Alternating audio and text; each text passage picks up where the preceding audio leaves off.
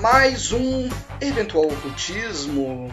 E o episódio de hoje não é um episódio de podcast, é uma maca de cirurgia.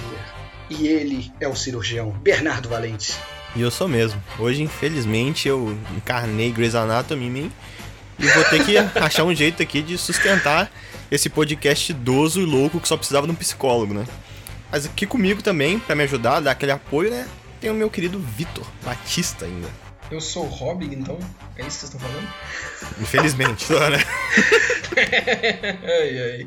É nesse ponto que chegamos, então. Não, tudo bem, eu sou o Robin. E, bom, aqui comigo também tem uma pessoa que de fato sabe sobre o assunto, que foi ele que me emprestou, inclusive, esse quadrinho. Eu não pensei em nenhuma referência legal para fazer sobre o quadrinho igual vocês, vocês me desculpem. Porque eu não gosto de Batman! é por isso, eu não ligo. É Pedro Santos. Olá, e porra, assim, não gostar de Batman nesse episódio, você tá mais que certo, né? Eu acho. Mas a gente vai discutir mais sobre isso depois. Esse episódio de hoje, como já foi dito, é sobre Batman e não só sobre o Batman, sobre uma das obras mais influentes do Batman, se não de todos os quadrinhos de super-herói de todos os tempos, que é O Cavaleiro das Trevas de 1986. E eu acho que vai ser um episódio muito interessante.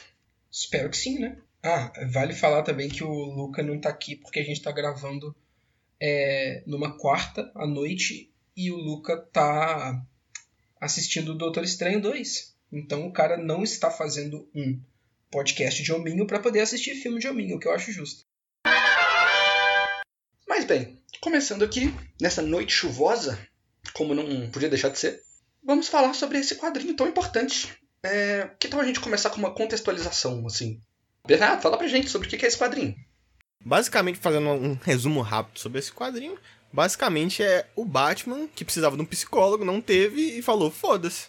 É, é, literalmente isso, tá ligado? Tipo, não tem onde tirar nem pôr. É literalmente um cara velho completamente desesperado. Mas o Pedro vai falar melhor, porque eu, sinceramente, não, assim, não tava preparado para falar. Não, você tá certíssimo, cara. É o cara que teve a crise de meia-idade com 50 anos. É esse quadrinho mesmo. Exatamente. Mas, é, falando um pouquinho sobre o contexto histórico que não está dentro do quadrinho em si, é, pode falar que esse quadrinho saiu na década de 80. O que pro quadrinho eu acho que é uma coisa muito importante de ser dita. Porque ele é bem oitentista, assim, você sente a, aquela vibe da era Reagan quando você tá lendo ele. O próprio Ronald Reagan aparece no, no quadrinho várias vezes. Uhum. E ele veio muito de uma tentativa da DC de modernizar o Batman depois do que aconteceu com ele com o Adam West. Da, dos anos 60 ali, que ele era muito mais coloridão, idiota, psicodélico, musiquinha, bate-dança e tal. E aí nos anos 70 eles falaram, não, vamos fazer o Batman ficar mais sóbrio, assim, ficar, deixar ele mais sombrio. E aí o, uma dupla de autores, que é o Neil Adams e o Danny O'Neill. Neil Adams, esse que morreu semana passada, tristemente. Putz. Eles. É, eles fizeram uma run incrível do Batman, fazendo ele ficar esse personagem que a gente conhece hoje. Tipo, eles criaram o Batman moderno, basicamente, dos anos 70.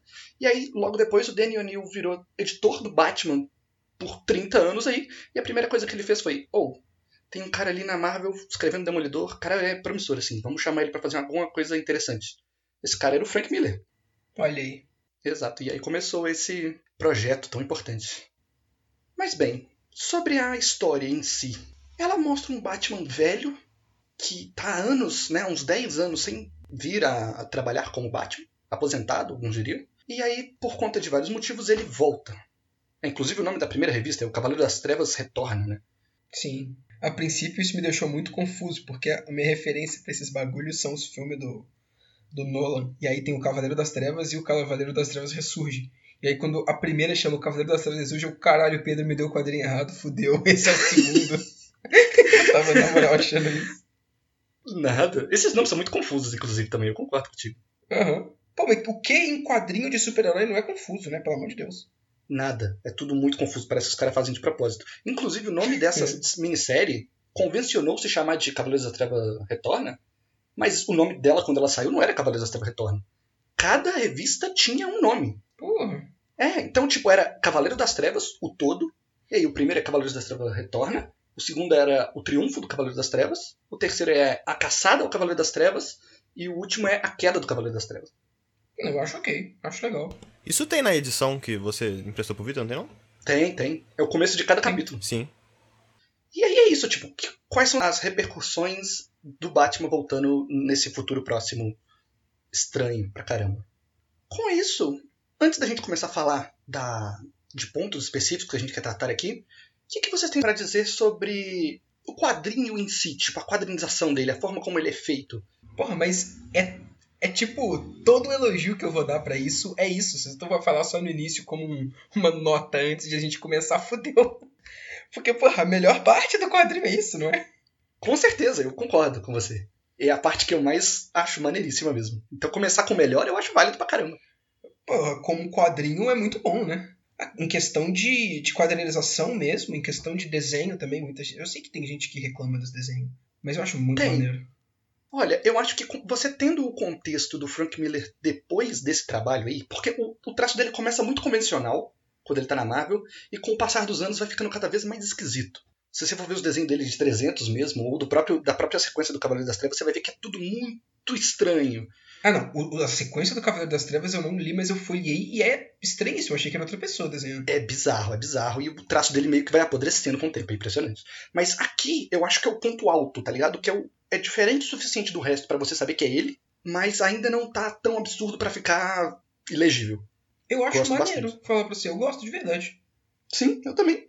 Eu, eu gosto porque eu acho que combina até com a história, assim, sabe? Tipo, sei lá, eu sinto um, traço mais adulto, né? Justamente, um Sim. traço mais, tipo, maduro. E aí acaba que bate com a própria história do Batman ali e aí eu acho que casa perfeitamente. Eu entendo quem não gosta, entendo porque, assim, né, eu acho que a pessoa se acostumou com um padrão e não tá afim de mudar também, tá ligado? Mas, né, é a vida. É, pô, serve a obra de uma maneira excelente mesmo. E assim, é adulto, né? É, não, é- não sei se é adulto, mas é estranho. Não é definitivamente não é uma história pra criança. E Uhum. ele é grandioso pra caramba, né? O Batmóvel dele não é um carro, é um tanque de guerra. A Batcaverna do cara é gigantesca, todos os prédios poderosos, e- o Batman dele é gigante.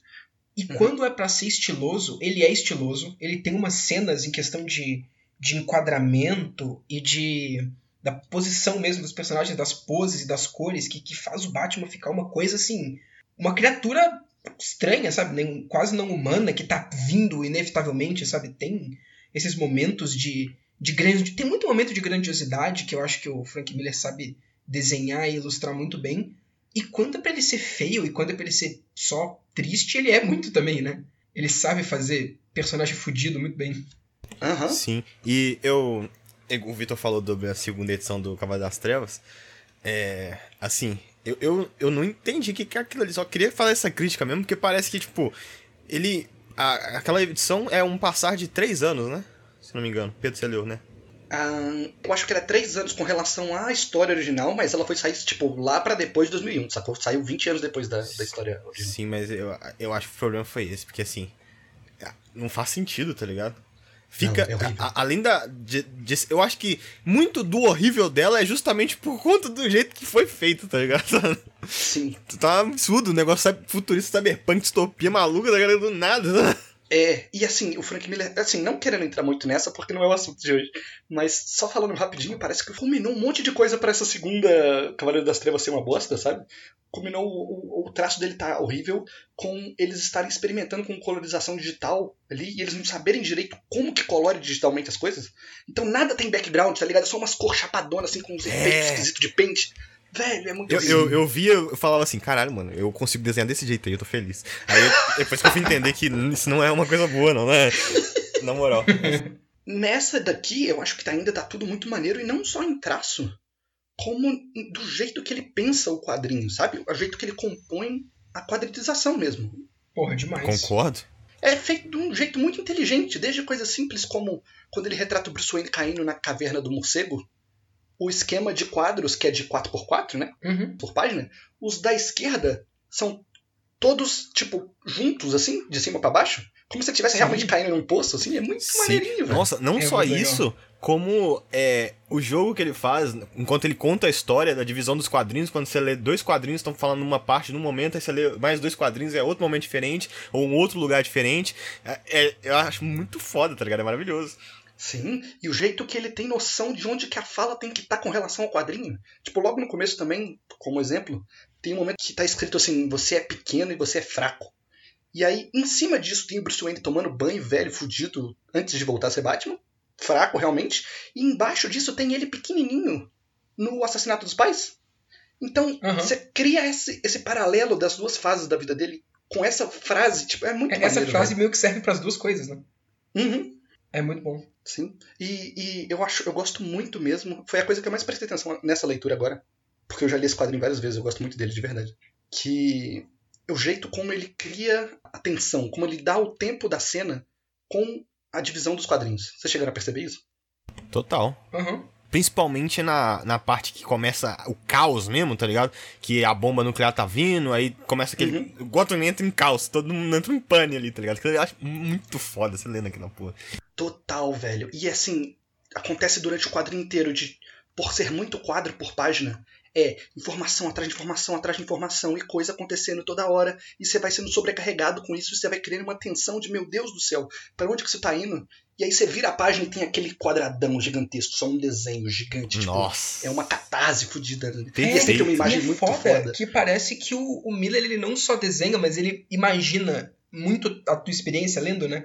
Porque pro negócio desses funcionar, ele tem que saber, ele tem que saber que ele tá conduzindo você através dos quadrinhos dele e acumulando essa tensão pra quando você virar uma página, você ter essa catarse e isso funcionar, sabe? É muito bem feito.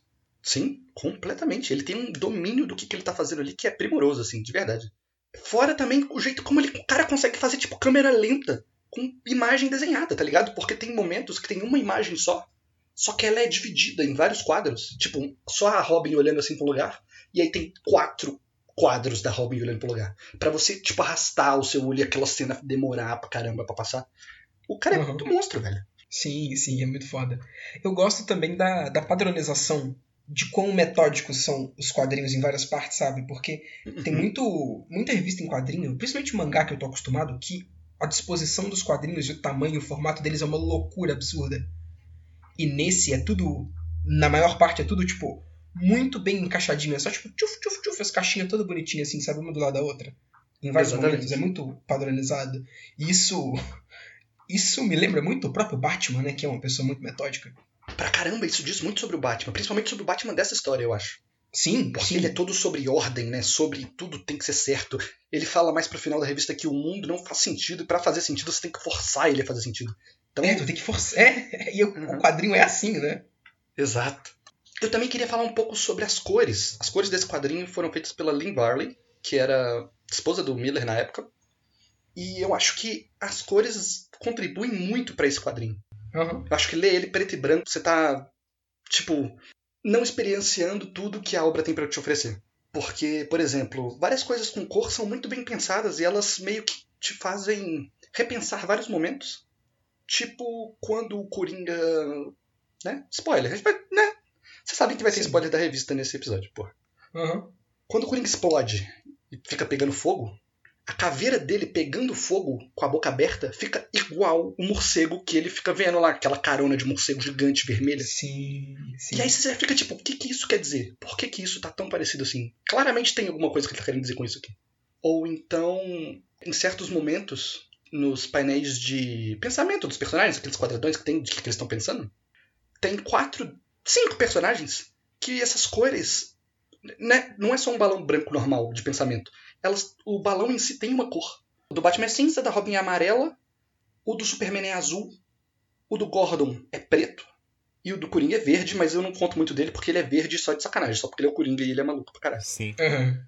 Mas essas outras quatro cores são as cores que compõem o uniforme do Batman, sabe? Como se cada um desses personagens fosse um- um- uma parte do que, que é o todo do Batman, cada um deles representasse uma parada. Tipo, a Robin é amarela, que é a parte mais clara, mais colorida do uniforme do Batman inteiro, que é aquele círculo amarelo que ele tem no peito. Aham. O que, que isso quer dizer, tá ligado? Aham. É, E o próprio Batman ser cinza, o quadrinho dele ser cinza, dá pra você ver essa dualidade dele, que ele não é mais o Batman legalzinho que seu pai lia. Agora ele é esquisito, ele é escuro, tá ligado? Ele não é do mal, mas ele não é legalzinho mais. E coisas Uhum. assim. E o próprio preto do Gordon, ele só fica preto depois que tem o blackout na cidade por conta da bomba nuclear que o, que o Bernardo falou. Então é como se o quadrinho apagasse, tá ligado? Aham. é muito bem feitinho, muito bem pensado. Eu gosto muito da cor, que é uma coisa que a gente já até falou, né? Que na segunda edição da revista lá, a cor é tão ruim. Você vê que, que a importância que a cor tem pra obra é justamente naquela lá. Porque é tão ruim que você fica, caralho, mano. Realmente é a, cor, a cor importa, né? E eu acho maravilhoso, tá caralho, tá Tipo, você, você. Aquilo, tipo assim, você se sente mais no clima do que, do que a revista quer te passar, tá ligado?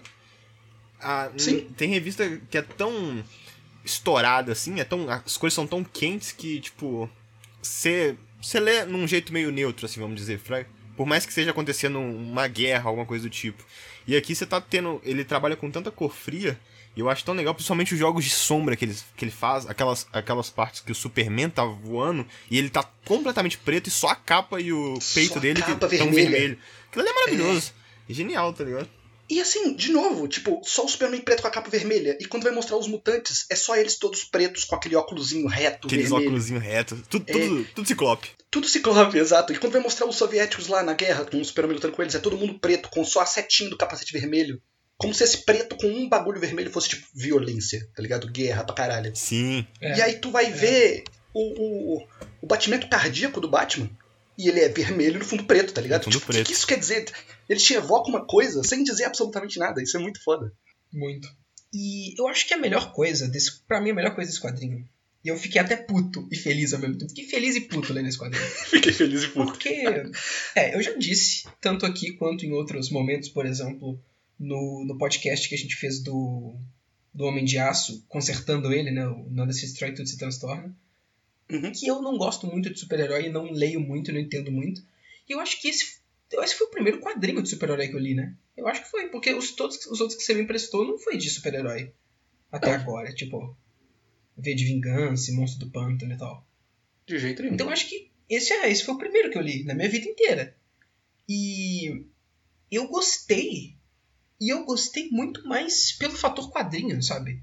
Do tanto que ele sabe te prender e te conduzir de uma maneira absurda. E ele não deixa você ficar muito é, acostumado com nenhuma situação ou com nenhum sentimento por muito tempo. Isso eu acho muito foda dele. Uhum. quando o Batman tá nos momentos mais fudido e mais assim. O quadrinho mostrando que ele tá velho de verdade, sabe? Que ele não é o que ele era antes. E aí tá naquele, naquele clima de Batman se lamentando e tudo fudido e tudo mais. E aí acontece uma coisa muito absurda. E aí já tem momentos de, de muita grandiosidade ao mesmo tempo. Porque o, o Batman oscila muito, igual o quadrinho oscila muito, entre ser um, um símbolo, uma coisa absurda, maior do que uma, uma pessoa, e ser muito uma pessoa velha e tudo mais, sabe? Exato. E, e fica nisso o tempo todo, sabe? É um, um misto de Batman sendo muito cool em poses muito legais e Batman sendo muito velho. E o quadrinho fica nisso também de, de respiros e de mais bosta acontecendo e de pequenos lampejozinhos de esperança e de mais bosta acontecendo, sabe? E, Totalmente. E eu fiquei puto porque o cool nesse, desse quadrinho me pegou muito. E eu, eu, eu não esperava por isso, na verdade. Eu fiquei empolgado com o aparecimento do Superman. Quando que eu imaginei que na minha vida eu ia ficar empolgado com isso? E eu fiquei por causa desse, desse filho da mãe que constrói muito bem a cena do Superman aparecendo. De vários crimes, várias coisinhas, várias negocinhos sendo mega resolvidos e, e, coisas acontecendo assim do nada. Tipo, você sabe que é o Superman chegando, só que ninguém nem vê ele. Exato. Só fica, tipo, pau, pessoa foi resgatada, pau, o maluco foi preso ali. E. E tu, tipo, tem assim, não tem como ser outra pessoa que não o Superman pra poder fazer uns bagulho desses, sabe? Sim. E. Ele faz com uma reverência foda também, porque se você for ver, as coisas que vão acontecendo é tipo, o Superman para um assalto numa banca lá. Aí a pessoa do jornal fala, ah, então foi alguma coisa mais rápida que uma bala, né? Sim, Aí ele é para o trem, tipo, isso. mais poderoso que uma locomotiva. É muito, muito bom isso. Uhum. Eu fiquei empolgado, fiquei empolgado com o Superman aparecendo. Nunca imaginei isso na minha vida. É, e a gente falou muito de, de como que esse quadrinho é muito bem desenhado, e como que ele é muito bem pensado, projetado, né? Mas em termos de escrita também, né? Não entrem no mérito de o que está sendo dito, mas da maneira sim. que como está sendo dita, Ah, é muito, muito bom. foda. Porra. O Demais. Batman abusando verbalmente de todo mundo que ele encontra. é feito de uma maneira muito incrível. E, e é uma das únicas, das únicas obras que eu vejo que é, de fato, o jornal tem um papel mais interessante, que não é só dar umas exposições de algumas coisas e tal, é genuinamente interessante tu acompanhar aqueles. Os personagens, os, os jornalistas mesmos viram personagens de verdade, né? Eles aparecem constantemente. E é legal tu acompanhar o que estão falando do Batman e das outras coisas no, no, jornal. E tá mostrando o tempo todo. E são diálogos muito bons, sabe? Sim. E assim, esse. Eu vou entrar. Eu vou entrar nessa, nesse aspecto mais mitológico desse quadrinho para mim depois. Mas para mim, esse jornal, o jeito como ele lida com o jornal, é praticamente como se fosse um coro de, de, peças antigas da Grécia, sabe? Que tinha as coisas acontecendo e tinha várias pessoas comentando as coisas que estão acontecendo no meio da, da história. Sim. E ele faz isso aqui e ele aproveita esses, essas pessoas e esses outros pontos de vista para comentar sobre as coisas da obra, sabe? Várias críticas que eu vejo gente fazendo a essa história, a esse quadrinho, o próprio Frank Miller coloca dentro do quadrinho. Sim, isso eu fiquei muito em choque. Eu não esperava por isso eu genuinamente eu, eu, eu, eu tava muito mais ciente das críticas e dos comentários do que do quadrinho em si, porque eu já tinha visto muita coisa sobre o quadrinho e nunca tinha lido ele. E aí quando eu, eu cheguei e vi, tipo, gente discutindo se o Batman era fascista ou não dentro do quadrinho, eu fiquei, caralho, caralho, como assim? O Frank Miller tá ligado nisso? Pelo menos ele é mais inteligente que o Snyder. que é esse cara? Nossa, nem fala. Porra. É. o cara e é assim, o cara é ótimo e ele tá muito consciente. Ele não tá fazendo as coisas sem pensar, ele não tá fazendo as coisas sem, sem saber o que, que ele tá falando, sabe? Ele tem realmente uma, uma parada que ele quer dizer ali. Uhum, uhum. E o Zack Snyder é um lixo, né? Vale a pena dizer sempre. Não, é, é ele, é, o Frank Miller entende o que, que ele tá fazendo, com certeza. O Snyder não, não entende os bonecos. Os bonecos. Os não, de maneira nenhuma. E assim, engraçado a gente falar do Snyder aqui, porque o cara fez o filme tanto de Watchmen, quanto ele fez o Batman dele lá no Batman Superman, a Liga da Justiça, que é muito puxado do Batman dessa história. Uhum. E que são duas histórias que saíram juntas e que foram muito importantes pro quadrinho na época. Revolucionaram o jeito que quadrinhos são feitos. E ele falha nas duas, tá ligado? Ele pega as duas histórias mais importantes, que são diferentes entre si, mas são muito semelhantes também. E ele falha no Watchmen porque o cara não sabe ler. E nesse porque ele não é tão estiloso quanto no Frank Miller, tá ligado? Verdade. mas tá. Bernardo, mais alguma coisa que você quer dizer sobre? Eu acho que não. Só vale ressaltar que o Snyder é um bosta, né? Sempre bom, sempre bom ressaltar isso. Eu queria começar falando desse quadrinho de um ponto de vista que eu passei a pensar muito recentemente, enquanto eu estava lendo Providence, do Alan Moore, que é a história que ele fez sobre Lovecraft. Tenho medo disso, inclusive. Não, mas essa parte não tem nada de, de, de... demais. Tá bom, vai em frente. Em determinado momento do quadrinho, o personagem principal da história do Providence chega à conclusão de que ele é um jornalista e que ele percebe que os Estados Unidos são uma nação muito recente. Então, diferente de um país tipo a Inglaterra ou a França, assim, que tem histórias, tem lendas, tem mitos e tudo muito bem estabelecido, os Estados Unidos não têm isso ainda, na época. Uhum. Então, ele acha muito interessante que ele, como jornalista, está experienciando o nascimento desses mitos. Porque ele vai acontecer de uma maneira ou outra. E ele fica ponderando, tipo, como seria a mitologia desse novo mundo, tá ligado? Ele fica falando, as coisas têm que ser grandiosas pra caralho. Que nem os prédios de Nova York. As, as criaturas têm que ter tantos olhos quanto tem janelas numa cidade. Tem que ter rios elétricos, que nem a Broadway. E ele vai falando vários exemplos muito maneiros, assim, que encaixa muito com a mitologia do Lovecraft na história. E eu penso que os Estados Unidos, eles têm isso sim, só que eles gostam muito de pegar mitos já existentes e transformarem pro jeito que eles pensam o mundo, sabe? Um exemplo disso é que, que também é da mesma época que essa história foi escrita, é os paralelos entre Robocop e Jesus. Vocês já viram gente falando sobre isso? Já. O que, que você viu, Vitor? Não, eu só lembro, eu só lembro desse, dessas comparações sendo feitas. Eu não me lembro de como. Ah, justo. Ok. Porque Robocop nada mais é do que um cara legal, gente boa, que quer ajudar todo mundo, e ele é punido por ele tentar ajudar todo mundo, porque a, o jeito como as coisas são feitas ali no lugar onde ele mora não cabe isso, não tá certo. Então eles matam ele e ele ressuscita. E quando ele ressuscita, é tipo um milagre, e depois de ressuscitar, ele consegue ainda espalhar sua bondade para as pessoas. Tem, tem várias imagens no filme, tipo, ele anda em cima da água, ele faz várias paradas. Então tem muitos paralelos entre Robocop e Jesus Cristo. Só que o Robocop, ele tem metralhadora, tá ligado? Ele é um cara de metal. Ele tem uma Sim. faca na mão dele, porque ele é americano. Ele é o Jesus americano, sacou? Sim. E essa história, Batman Cavaleiro das Trevas, para mim, é tipo o Hércules americano. Essa história é grandiosa pra caramba. Essa história é um mito. se fosse para adaptar essa história, teria que ser uma ópera, tá ligado? Porque não tem como. É um bagulho muito grandioso. Sim. Sim. É como se fossem os vários trabalhos do Batman dele deixando de ser simplesmente uma pessoa e se tornando uma parada a mais. Ele está se tornando realmente um símbolo ali que as pessoas se inspiram e as pessoas vão agir com base nesse símbolo. Ele mudando o status quo do futuro onde ele vive, deixando de ser um ser humano. É isso que é o Batman dessa história. Sim, sim, completamente. E interessante isso, porque é, eu li essa história muitas vezes em muitos períodos da minha vida. Então, meio que cada vez que eu ia lendo, eu ia percebendo uma coisa diferente. E mitos tem essa característica também, que você vai lendo e você vai percebendo coisas, e você vai interpretando as coisas de um jeito diferente cada vez que você vai lendo eles com mais vivência e tal. Sim. Então, a gente pode abordar essa história um pouco desse ponto de vista, eu acho. Começar a falar dela assim. Tipo, a história olhado de, de uma ótica específica, de óticas diferentes, você quer dizer? É, tipo, eu vou puxar aqui do jeito que eu vejo. Se vocês tiverem alguma coisa pra acrescentar ou puxar um outro ponto de vista, eu acho interessante. Mas eu não consigo ver essa história de um outro ponto de vista que não seja esse ponto de vista mitológico moderno. Entendi. Então, ok. Começando aqui com o Batman retornando propriamente dito. E já entra logo de cara essa essa questão sobrenatural que o Batman tem nesse quadrinho, porque o Batman em si é quase como se ele fosse um demônio, né? Preso dentro do corpo do Bruce Wayne. Ele é uma força que ele tá rasgando Sim. o Bruce Wayne por dentro pra sair. É um bagulho muito absurdo. E, e tem aquela simbologia do morcego que tá lá o tempo todo, né? Que é um morcego gigante, mutante, é o morcego mutante do Crash mais ou do Crash Titãs. Que o Crash captura e monta em cima dele, muito foda. Exato, exato. É ele mesmo. Morcegão brabo. Morcegão brabo que quando ele abre a boca sai fogo da boca dele, tá ligado? Não é? Quebrando janela, indo putaço. É, é loucura.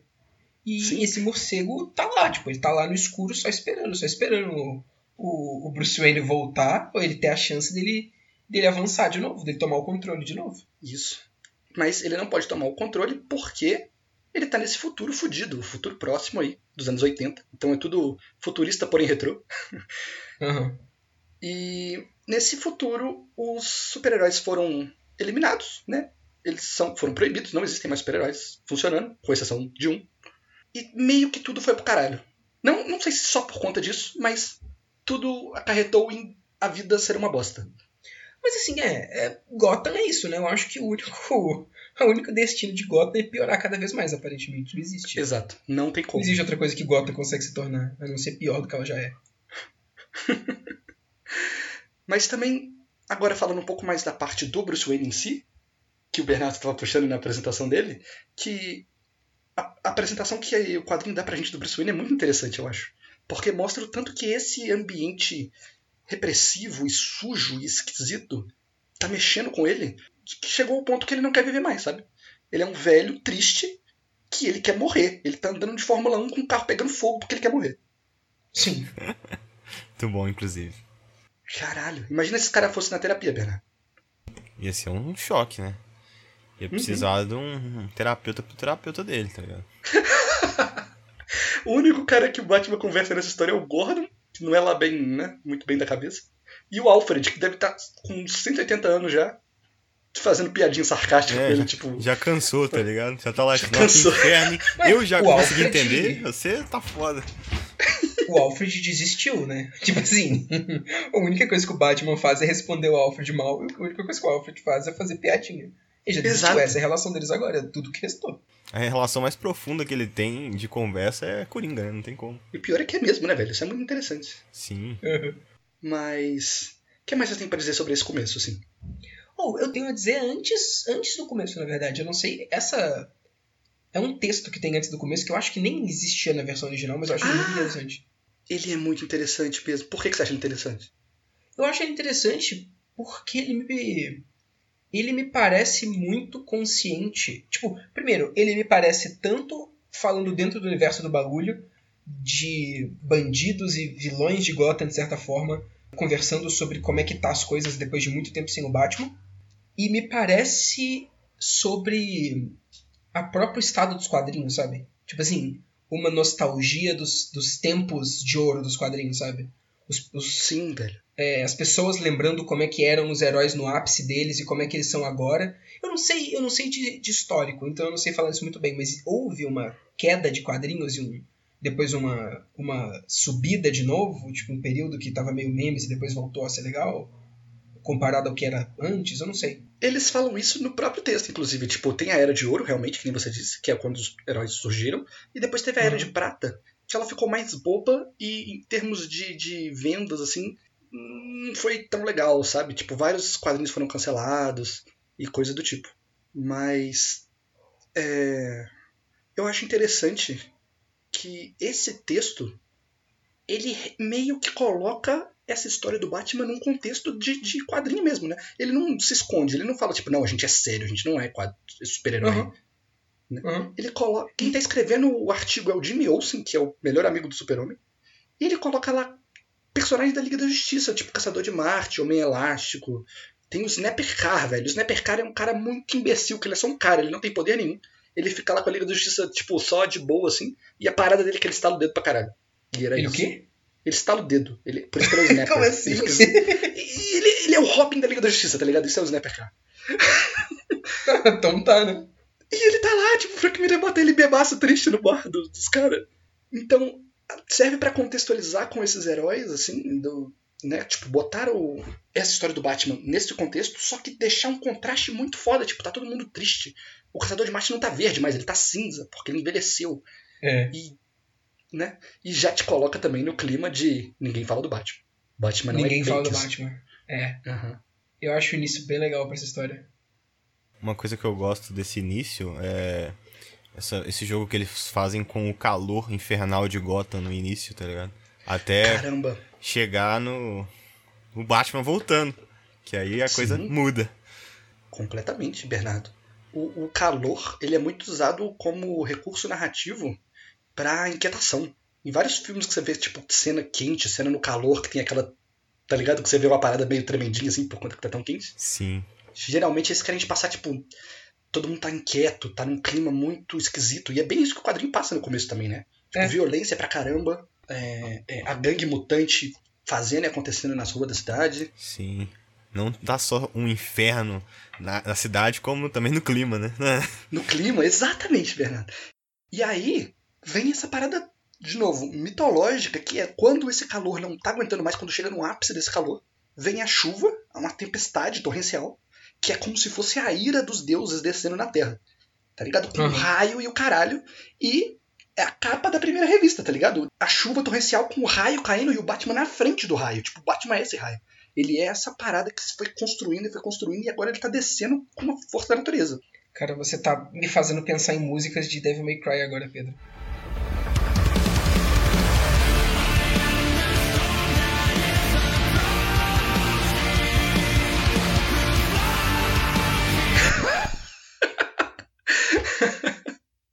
Mas realmente, esse começo com calor é muito foda e a chuva caindo é uma catarse muito grande.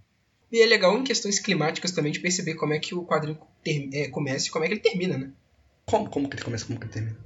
Pô, ele começa no calor infernal dos caralho e no final é tipo, pô, depois de cair uma bomba nuclear, o bagulho tá começando uma era do gelo, basicamente. O inverno, né? Exato. É, É, como se passasse em várias estações. Exato. Uhum. E também é, é o que tu falou, né? O início é, é aquela inquietação, é aquele bagulho vindo, e, e como se, se uma mudança tivesse pra chegar e tivesse que chegar de qualquer jeito, e o final, a mudança aconteceu, agora tá numa, numa merda, tá tipo tudo na merda, mas é estável, sabe? É o que é agora, é de certa forma uma ordem encontrada no meio do, do, do caos que foi o, o quadrinho inteiro, agora as coisas vão começar a ser daquela forma Exatamente. me parece duradouro, sabe? Aham. E eu acho legal também como que nessa primeira revista ele já vai construindo coisas que vão ser tratadas durante toda a minissérie. né? Ele já Uhum. bota o Coringa aqui, ele claramente bota o Batman voltando, ele já bota Carrie Kelly aqui, que vai vir a se tornar Robin depois. É, já citam coisa do Super-Homem, se eu não me engano. Então meio que já tem tudo. Tipo, ele já tem a história muito bem planejada na cabeça dele, eu acho.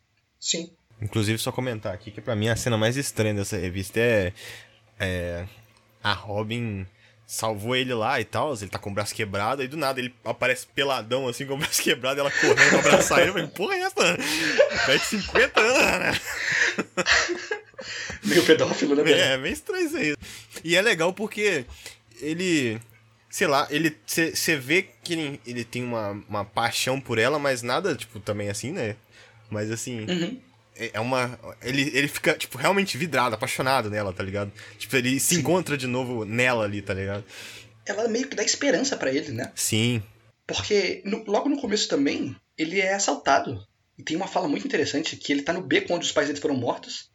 E ele fala, tipo, eu julguei mal o assassino dos meus pais porque eu achei que ele era a pessoa mais vil da Terra. Só que não. Uhum. Ele era só um velho que queria dinheiro. Dá para entender por que ele fez aquilo. Essa galera que tá fazendo isso aqui agora, eles são ruins, de verdade.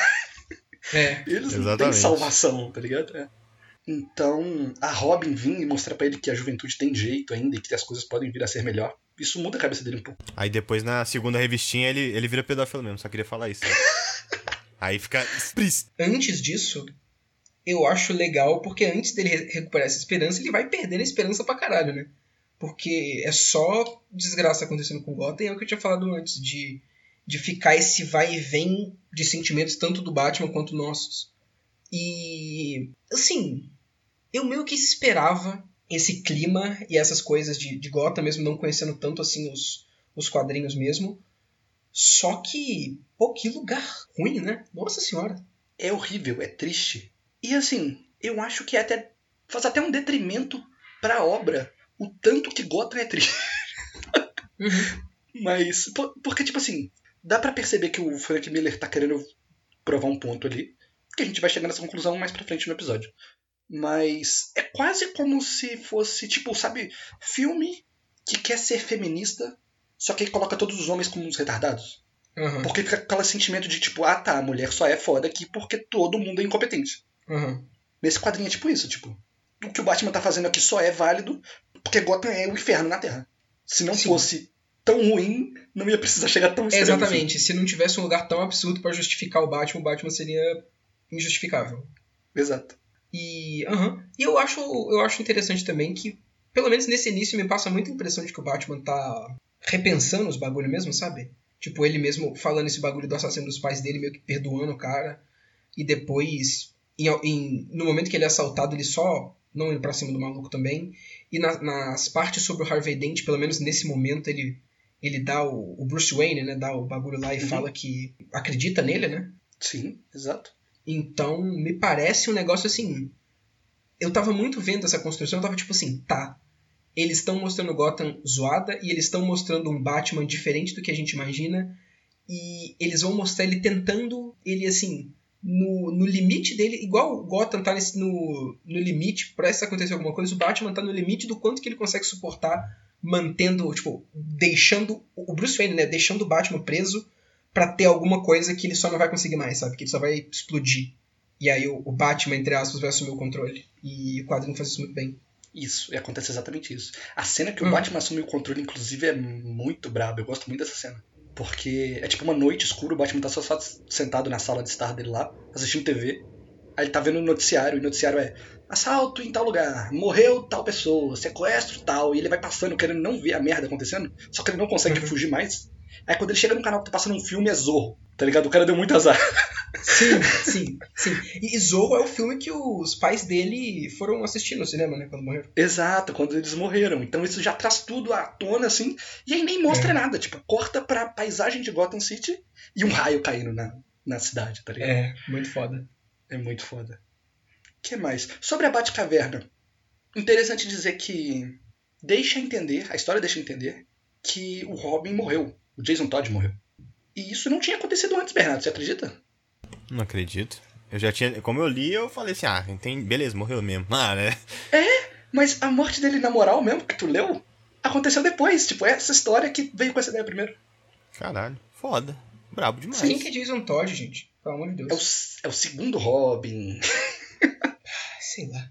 Exato. Assim, deu para entender pelo contexto que algum Robin morreu. Eu não sei qual, mas, pô, algum Robin morreu com certeza pra depois vir a, a menina lá. A Carrie. Morreu Exato. estourado.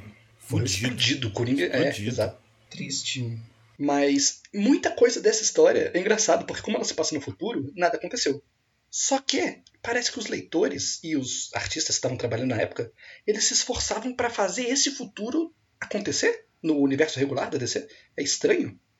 Então aconteceu mesmo? coisas tipo o Robin morreu mesmo. O cara colocou, o Frank Miller colocou nessa história só pra ser um bagulho trágico, mas aí eles falaram aí mataram o Robin de verdade. Né, E, e foi o Coringa que matou ele nessa história também, né? Se não Sim, me engano. aham, foi, foi. Então os caras estão repetindo o que, que o. Assim, tentando chegar no que, que o Frank Miller fez, porque o cara influenciou mesmo, né? Exato, sim. E teve uma, uma história do Arqueiro Verde, se eu não me engano, que o Arqueiro Verde tá num helicóptero lá e ele prende a mão no helicóptero e o único jeito que ele tem pra sair é se o Superman arrancar a mão dele fora, tá ligado? Aham. Pra deixar muito igual, de verdade. Só que nesse caso eles não fizeram, eles só deixaram meio que. Ah, podia ter acontecido, hein? Podia ser agora, hein? Entendi. Mas isso é legal. Tanto que essa história influenciou não, não só na, no jeito como os quadrinhos foram feitos, mas também em termos de narrativa mesmo, de, de objeto que está sendo trabalhado numa obra. Mas tá, o vilão, né, o acontecimento primário dessa revista é o Harvey Dent, o Duas Caras. Aham. O que, que vocês têm para dizer sobre esse encontro, esse embate entre os dois, assim? Ou, eu não sei muito, eu não entendo muito. O que eu sei sobre Duas Caras é no Batman Cavaleiro das Trevas do Nolan. Uhum. E assim, eu já tava 100% esperando que isso ia acontecer, sabe? Dele ser. dele não ser uma pessoa boa. No final das, tipo, não ter funcionado a reabilitação. Aham. E isso, assim, inclusive, isso acontece duas vezes, eu achei estranho pra caramba.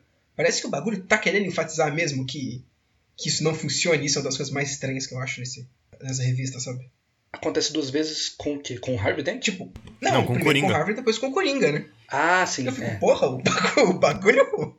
O bagulho não acredita em reabilitação de prisioneiro mesmo, né? Porra. Exato. É...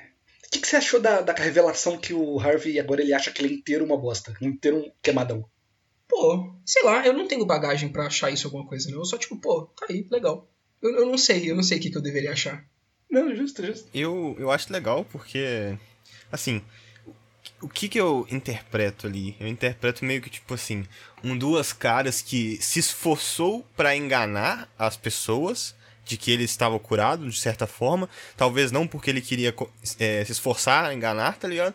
Mas que com tanto tempo de terapia e tanto coisa, a partir do momento que ele ficou livre, a segunda personalidade dele assumiu por completo, sabe?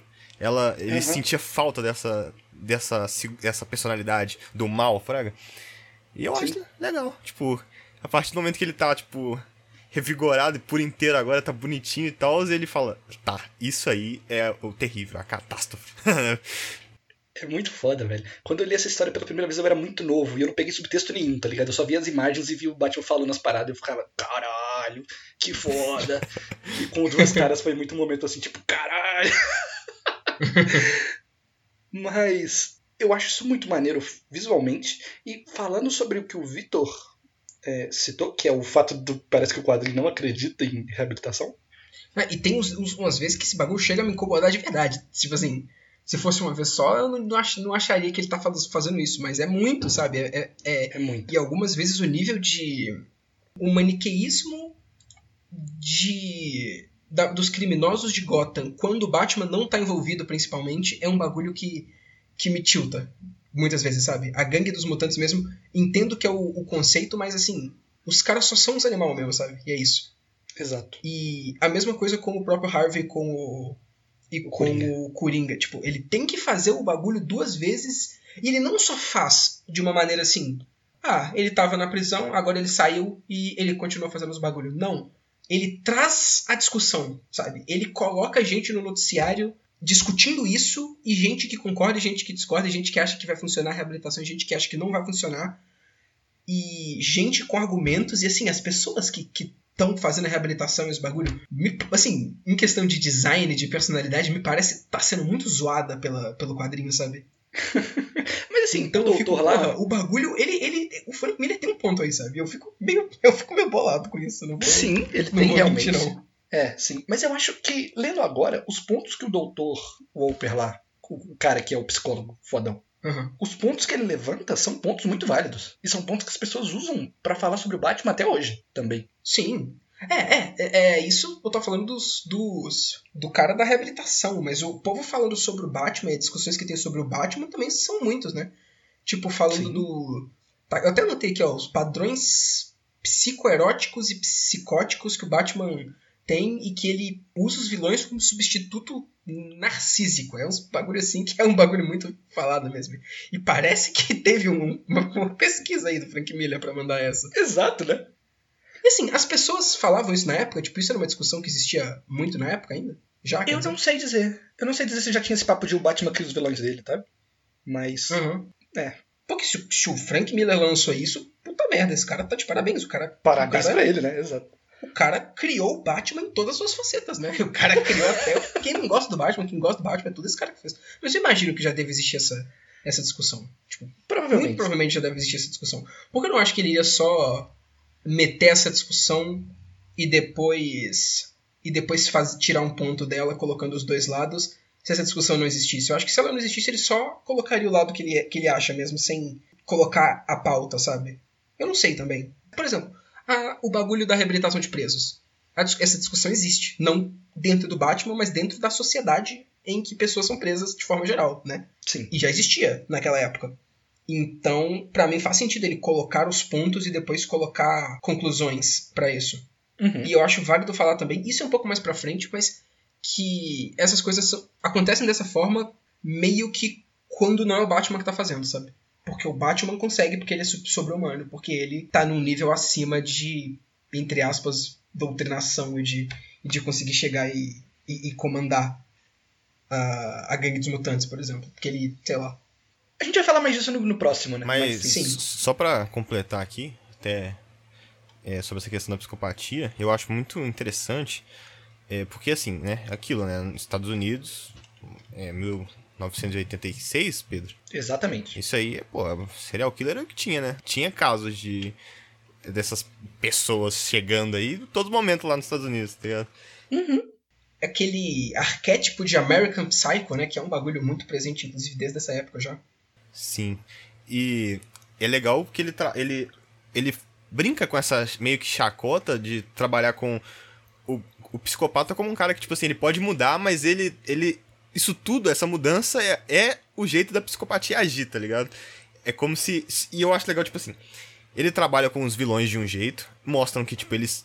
Eles fazem um progresso, mas, tipo, tudo isso tá de acordo com eles, tá ligado? Eles são cínicos mesmo, eles conseguem enganar, e aí eles se revelam e fazem o que eles queriam fazer desde o início, que é meio que já pensado. Só que ele, ele, ele faz. Ele mostra a psicopatia nos vilões da mesma forma que ele mostra a psicopatia do Batman. Só que a psicopatia do Batman, ela é meio que, assim, vamos dizer, pro bem, tá ligado? Mas o Batman é tão psicopata quanto um Coringa, tá ligado? Caraca, Bernardo, isso é usado como é, argumento pelas pessoas que defendem o Batman no quadrinho, inclusive. Eu não sei se vocês lembram, mas tem um nessa. momento. É, velho. Tem um momento que eles falam que um, um outro psicólogo lá fala, tipo, o Ah, é Batman mesmo, a discussão entre o psicólogo, aquela mulher que defende o Batman e o psicólogo, né? Sim, é que ele falou, o Batman é um cara que sai aí dando porrada em maluco na rua. Aí a mulher fala, mas porra, tipo, os malucos estão roubando as pessoas. Aí ele fala, não, mas eles não têm noção do que, que eles estão fazendo, eles não podem ser julgados por que, que eles estão fazendo, porque eles são malucos. Aí ela, porra, o Batman também é, cara. É, o Batman Sim. também não tem. E a, e a gente vê isso em várias revistinhas, só que, tipo, é aquele negócio, tipo, como o Batman tá pegando um revólver e fuzilando 800 pessoas, a gente acaba achando que o Batman é só um cara, tipo, meio. Ah, foda-se, tô nem aí, eu vou agir do meu jeito. Mas é, é aquilo, Fraga, tipo, o, o Batman, ele pode ter tempos e tempos. Mas ele sempre vai voltar naquilo, aquilo sempre tá na mente dele e ele sempre quer chegar num fim pra aquilo e- e pronto, tá ligado? Mesma coisa dos outros personagens. Então o Batman é basicamente um, um Dexter, basicamente, então. O cara, só que com um código, um código moral ainda mais restrito que nem matar ele mata, ele só ele só direciona pra, pra prender gente pra odiar criminoso. Caramba, Isso. exatamente. Eu vou falar que quando você falou Dexter, a primeira coisa que veio na minha cabeça foi o do laboratório. Mas depois que eu entendi que É você o correto, também. não te culpo não. Também. Não te culpo não. Mas realmente, Vitor, é bem isso mesmo. É a mesma coisa. Ah, se vocês não tiverem mais nada pra acrescentar, eu só queria terminar aqui falando sobre o embate do Duas Caras com o Batman no final. Tem lá o embate entre os dois, muito maneiro, Batman com o Sniper, foda. Eu queria levantar um ponto pra vocês aqui, pra ser pensado ao decorrer do episódio. O Batman não vence nenhum dos confrontos principais de nenhuma revista. Vocês perceberam isso? Você tá falando Sim. dessa revista específica ou todas as revistas? Não, dessa revista, dessa revista. Dessa revista. Dessa é. revista, sim. Sim. Porque ele não ganha do Harvey Dent aqui. Ele, assim, ganha porque ele prende o cara, sim. Mas o que acontece que é impactante realmente é que ele se identifica com ele. Ele percebe que, assim como o Harvey Dent estava tentando reprimir uma parada, que nem o Bernardo tá falando, ele estava tentando segurar o monstro que é ele dentro dele. Só que ele não consegue, porque o que tá dentro dele é ruim mesmo, ele não pode impedir ele de ser quem ele é realmente. O Batman é a mesma coisa. Ele fala, né? Eu tô vendo um reflexo aqui. Aham. Então o que tem aí é só uma aceitação, não é uma, uma vitória realmente. Ele não ganha do duas caras em termos éticos e morais, assim. E morais, só. né? Aham. Então isso se, isso continua pra, por todas as revistas. Eu acho isso muito interessante. Sim. E isso que eu acho mais estranho pensar, porque esse quadrinho me parece que ele, ele tem tantas ideias, ele faz tanta coisa ao mesmo tempo, Sim. que tipo assim. É, Sabe aquele, aquele meme que os caras ficam mandando, ah, você é fã ou hater? Sabe? Eu acho que foi a Anitta que falou isso com um cara que tava falando, tipo, tweetando um bagulho pra ela. E é muito isso que eu fico olhando pra essa revista e pensando assim. É, assim, me parece que tem alguns posicionamentos, mas o, o- tem tanta coisa contra os próprios posicionamentos dentro da própria revista, e discussão que as pessoas estão tendo dentro da própria revista, e coisas assim, tipo, de complexidade mesmo, que você fica, porra, tá bom, o cara tá. O cara tá fazendo um trabalho bem feito, realmente. De fato é, não, não tem como negar, é, é muito bem feito mesmo. E é legal que não desagrada nenhum dos lados, né? Tipo, de cada posicionamento, tipo assim, tem uma pessoa realmente. É como se fosse a vida real, tá ligado? Um debate na vida real, tem um, cada um de um lado e todo mundo debatendo, tá ligado? Exato.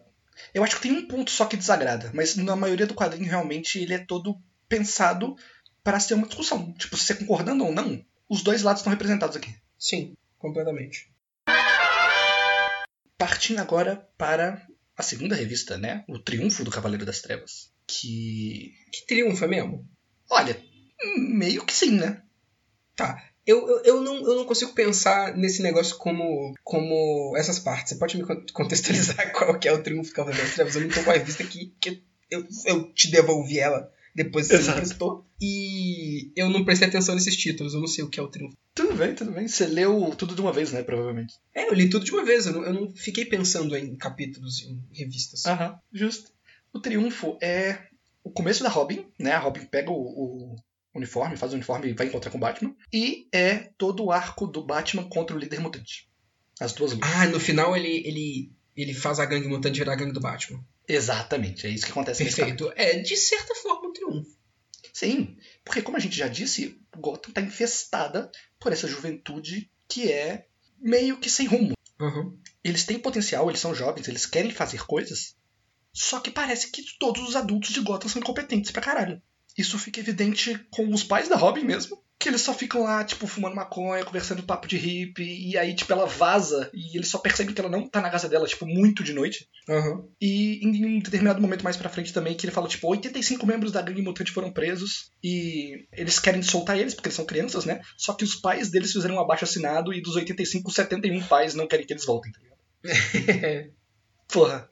Então eles, eles são uma juventude perdida, realmente. Completamente. E, é, e essa juventude perdida é muito influenciável pelo líder mutante. Que ele é um cara que ele demonstra que ele tem coisa, ele quer fazer coisa, ele quer mudar o status quo das coisas. Então ele- isso é muito atrativo para essas pessoas. Então todos eles se juntam nesse líder forte e esse cara é um psicopata do caralho. O cara afia os dentes dele, ele é todo esquisito, todo errado. E ele meio que envenenou o futuro de Gotham City, basicamente. O cara acabou com toda possibilidade de fazer Gotham ser um, melhor, um lugar melhor que a cidade poderia ter. Uhum. E essa história, pra mim, é muito isso. É tipo o Batman enfrentando essa impossibilidade de futuro. Tem algum momento específico que vocês querem tratar sobre dessa parte? Tá, assim? eu, eu só quero falar de uma coisa que chega aquele momento que o Batman vai confrontar a gangue de fato naquele lixão lá e antes da primeira vez que ele luta contra o líder mutante, que ele pega o, Bat, o Batmóvel que é basicamente um tanque e vai ele e a Robin pra lá, sabe? Aí ele vai putão, mandando os, as bombas, bagulho, estourando os cara e chega até lá no líder mutante, venceu quase todo mundo, só falta ele, aí o líder mutante taunta ele, ele sai do tanque. E nesse momento eu tava, mano, fudeu. Batman, Batman tá maluco, Batman ficou doido, Batman tá matando todo mundo. E aí chega lá no, no terceira revista, que tem o Coringa, e que, em teoria, as pessoas acham que ele matou o Coringa. Não foi, foi mais ou menos isso que aconteceu, mas não foi Ele não pegou o last hit, vamos falar assim. Uhum. O Coringa meio que se matou naquela parte. E aí, alguém olha e fala: ah, né, coloquem homicídio na lista de crimes do Batman. Porra, ele não matou ninguém da gangue mutante? Como? Não. Como que o cara tacou Não míssil, atropelou os caras? O, o que que ele- o que que é aquilo? Eu não entendi, porra.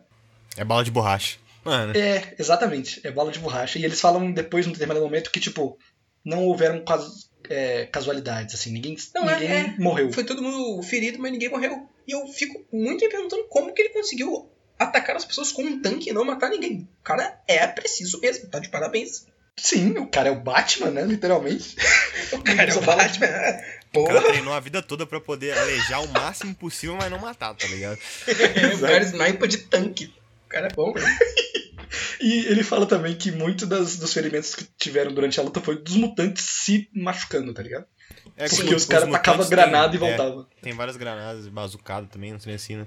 Isso mostra muito como que essa juventude realmente, tipo, é assim, né? Esse momento representa muito eles, porque eles querem fazer a parada, eles querem ir lá bater no Batman. Só que eles não têm ideia do que, que eles estão fazendo. Eles estão tacando bomba com bazuca do lado do tanque. Os caras querem dar rocket jump na porra do Batmóvel, tá ligado? Na moral. Então, velho, eles precisam de uma guia, eles precisam de alguém pra orientar eles. Que eles estão Então essa é a hora do Batboomer, basicamente. Do Batboomer. É a hora, né? É a hora que, que os jovens estão lá sem saber o que fazer e chega o Batman pra orientar eles. O que eu tô, tô, tô zoando aqui, tipo, não é necessariamente errado, mas que porra é essa, né? Assim, eu fico me perguntando como que isso aconteceu, como que essa gangue surgiu e o que que é Gotham pra uns bagulho assim acontecer. De tipo assim, eu entendo que jovens perdidos na vida numa cidade tão zoada assim vão acabar indo pra esse caminho, mas caralho, o nível de lavagem cerebral que os malucos tiveram que, que sofrer pra virar um, um bando de animal e pro Batman vencer o, o líder deles, eles automaticamente virarem do time do Batman, é, é tipo. Os caras são. Sei lá. É uma coisa meio de gangue mesmo, né? Também. Não, não é, não é só de gangue. Se fosse só de gangue, tava de boa. Os caras é tipo de. Sei lá. É lei do mais forte de verdade, sabe? É é uma coisa meio que, tipo, é. Pô, não importa quem tá falando, importa quem é mais forte e o que ele estiver falando eu vou ouvir, tá ligado? Sim. Enquanto sim, era aquelas. O cara que era o maioral da parada ali era aquele, ele falava merda, beleza. Batman chegou, ganhou dele, todo mundo falou, caralho, esse cara daí é não, foda. É não isso mesmo. É- Eu só acho estranho como que isso é instantâneo. E como que. Sei lá, sabe? Tipo, o Batman vence o cara e é isso. Instantaneamente todo mundo é time Batman. Vamos mudar 100% a nossa mentalidade de, ao invés de saquear tudo. É, tudo bem que eles não mudam, eles ainda são tão violentos quanto eles eram, mas de certa forma, vamos. em- na mente deles, eles estão salvando Gotham agora e matando criminoso. Sim, Sim. mas assim, comentários que eu tenho a fazer são que eu acho que muito de ser tão exagerado e tão rápido é por conta que é meio simbólico, assim, ele não vai fazer meio mesmo uma Sim. discussão, porque se ele fosse fazer ia ser um quadro inteiro só sobre isso. Sim, claro. Então, ele transforma todo esse de- debate de dois pontos de vista numa porrada entre o Batman e o Líder Mutante. E ele mostra que os dois são igualmente relevantes e, né, tão pau a pau ali, porque os dois estão pau a pau na porrada. É o jeito que ele acha de fazer essa balança entre os dois. Uhum. E nem todos os membros da gangue mutante vão direto pro Batman. Tem os filhos do Batman que surgem depois da, da- da derrota do líder mutante, mas muitos deles só, tipo, saem, assim. Eles vão meio que se desfazendo em vários outros grupos menores. Que são mostrados. Tipo, tem o grupo da, da neonazista lá que aparece depois. Tem o grupo que coloca umas máscaras do Richard Nixon por algum motivo. Tem várias outras Verdade. mini-gangues que vão surgindo. Verdade, verdade. É justo.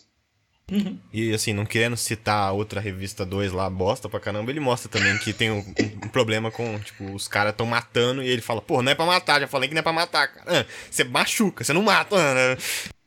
Mas nesse ponto o Batman não guia eles, inclusive. É, ele quem- só. Ele ganha o líder, né? Ele ganha do líder É. mutante e ele solta eles no mundo, assim, tá ligado? Sim. Sim, é zoado. É tipo. O cara não quer assumir responsabilidade pelos, pelos moleques mesmo, né? Só quer, só quer destronar o rei e ir embora. Só lá pro final mesmo que, que ele. Que ele real começa a ensinar os caras, né? Tipo, tá na, na última página do quadrinho inteiro. Exato, é literalmente o último quadrinho. É, é, é, o último, é o último quadrinho da última página. Mas Aham. por enquanto é só ele, ele fazendo isso. E, tipo assim, pro Batman, é isso aí, né? O cara venceu. Foi, uma- foi um triunfo pra ele, né? Aparentemente, segundo o, o quadrinho. E Sim. é, né?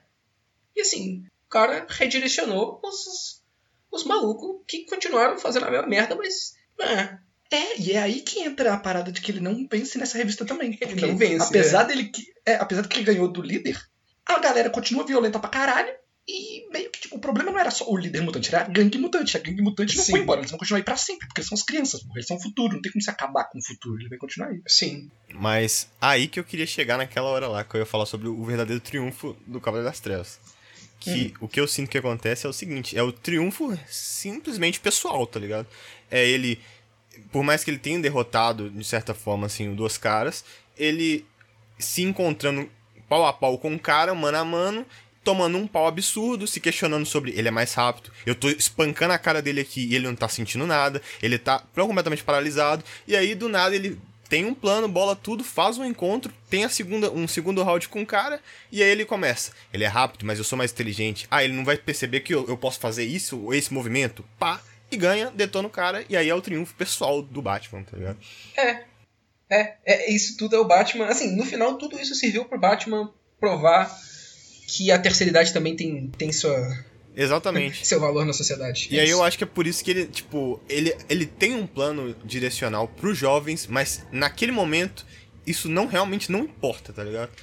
Não chegou o momento dele usar o, o plano dos jovens ainda, fraga. É, tipo, você tem um momento da história que é o ponto alto do Batman, é realmente no final da segunda luta, né? Que ele tá ali realmente invencível. O cara ali é o demônio morcego fudido. Sim. Mas eu gosto muito dessa parte porque lida com um ponto que é o seguinte.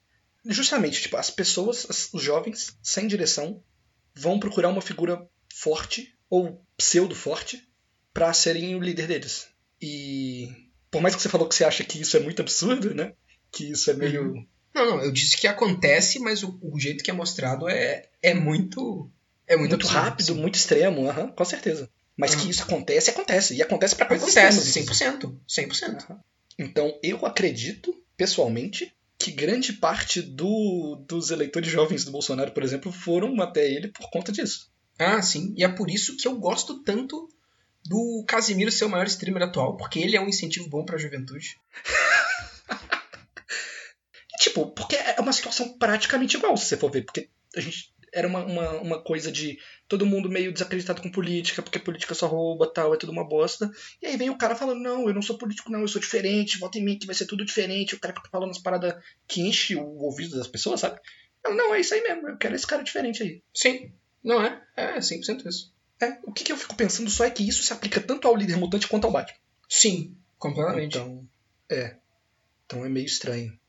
É uma coisa meio que de filme de prisão, tá ligado? Ah, Sim, é, briga de gangue de prisão, exatamente, Bernardo. sim. E assim, Pedro, é meio estranho, mas é muito o que acontece também, né? Sim, É, Chega, Total. tipo... Ok, eles, eles mudam de um cara que tá fazendo promessa pra outro cara que tá fazendo promessa. E é o que aconteceu. Tipo, os caras mudaram pro Batman e é isso aí. Não necessariamente, as coisas não necessariamente mudaram, mas agora eles ac- acreditam no Batman. A parada é que o Batman é o herói da revista e com as coelhas a parada É. funciona porque ele é o protagonista e, né, mitologia. Na mitologia a parada vai dar certo. É porque o Batman nessa revista é Deus, aparentemente. Ele é Sim, Deus, sim. ele tá no, no caminho para se tornar Deus. Ele tá. Ele tá fazendo a jornada dele. No final, no final do quadrinho ele vence a morte, né? Ele vence a morte, ele vence Deus mesmo. Na Ele porrada. vence, ele vence. Caralho. Mas a gente vai chegar lá. Agora a gente pode ir então para a terceira revista, que é A Caçada ao Cavaleiro das Trevas. E Pedro, pelo amor de Deus, que porra é aquele bebê, o Bob? Que porra é esse bebê voador do, do Coringa? De onde surgiu? Mano, esse cara, ele foi criado para essa revista, ele não existe antes. Sério? É sério, sim. Parece coisa que existiria, né? É, é, eu olho pra ele e pra aquele outro cara grandão, fortão assim, eu falo, mano, isso aqui é referência a alguma coisa, não é possível que isso foi criado pra essa revista. Qual cara grandão fortão? O cara grandão, fortão, que é, é capanga do, do Coringa também, que luta com a Robin na montanha. Que faz as bombas. Ah, o careca, que ele é meio gordinho assim? Sim, sim. Aham. Ele, então, ele parece vilão. Ele tem uma dupla de vilões do Batman que são Tweedledee e Dandamo. Aham, Que é basicamente um personagem, né? Pequenininho e gordinho. Careca. entendi. E esse cara parece tipo a versão adulta desses dois. Entendi. Então eu não sei se o Frank Miller foi nessa direção.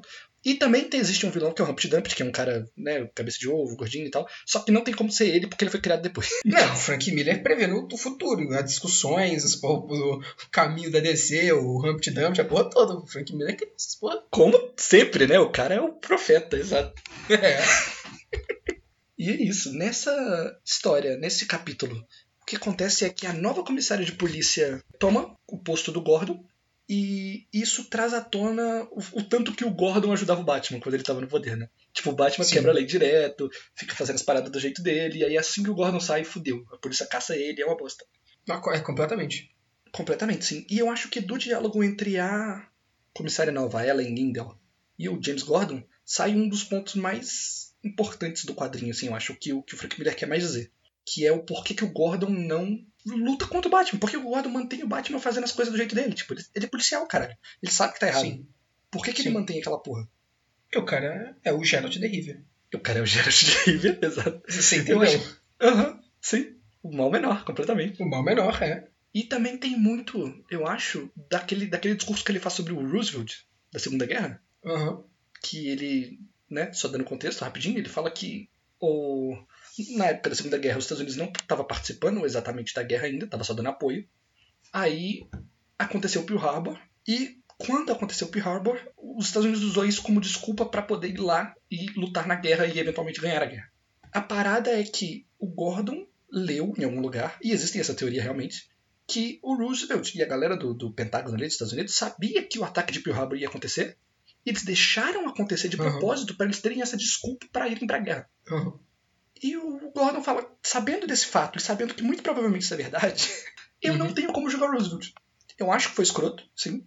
Eu acho que tá errado, sim.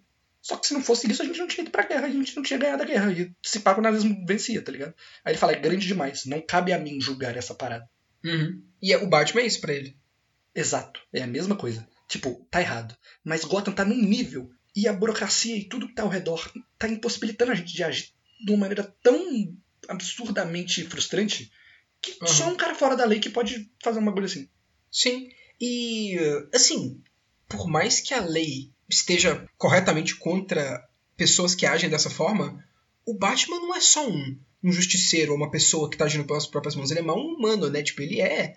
Eu, eu, eu entendo. Não entendo do ponto de vista ético do negócio, mas eu entendo o pensamento do Gordon de que o Batman tá acima disso tudo, sabe? Dele olhar pro Batman e falar: não cabe a mim, um policial normal, julgar esse cara. Porque ele tá fazendo o que, que ele. Ele tá fazendo o que, que, o que, que ele acredita e ele tá fazendo, de acordo com o Gordon, o bem pra Gotham, sabe? Então. Sim. O cara é literalmente grande demais. Tipo, não, não, tá, não tá no meu nível. É, exatamente. E esse quadrinho, uma das coisas que ele mais faz é mostrar isso repetidas vezes, né? Sim, principalmente com o noticiário. Toda coisa que acontece no noticiário é um bagulho absurdo que você fica muito revoltado. Uhum. Não é, e eu, eu digo também de, de mostrar que o Batman tá acima de tudo, né?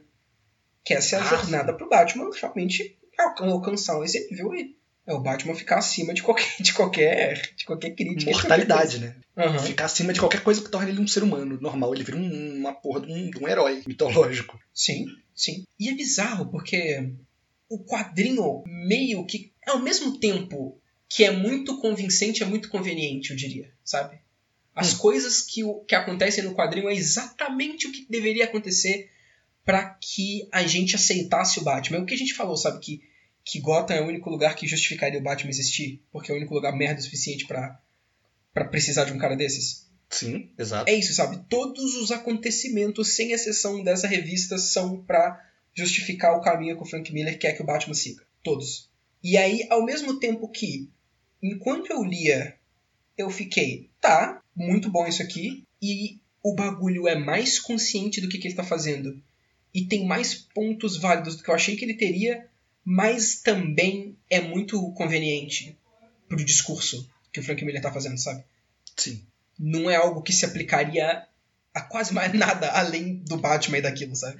Não, assim, não se aplicaria naquele nível, mas eu acho que o pensamento de você, às vezes, sair da norma pra fazer a coisa que é certa, acho que não acho esse pensamento errado Não, propriamente. eu não acho esse pensamento errado também. O bagulho é que a história, é, pra mim, é, é indissociavelmente sobre o Batman Sim, e sobre o símbolo que ele é.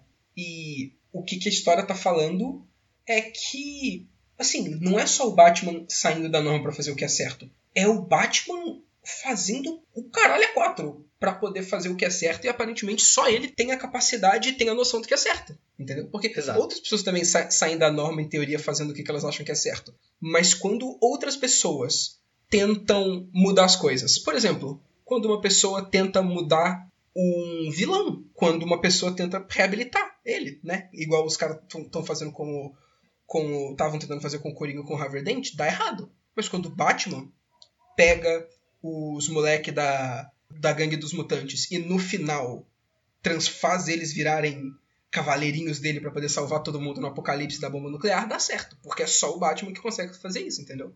E aí eu acho meio memes.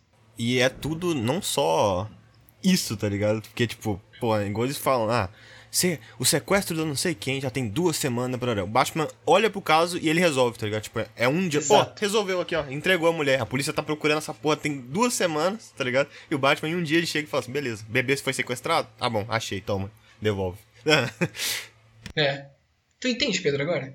Eu entendo, entendo. E assim, eu acho que isso vem muito das referências que o Frank Miller tinha enquanto ele estava escrevendo esse quadrinho. Porque o Batman desse quadrinho, tipo, o Batman nunca foi desse jeito. Esse é o Batman do Frank Miller.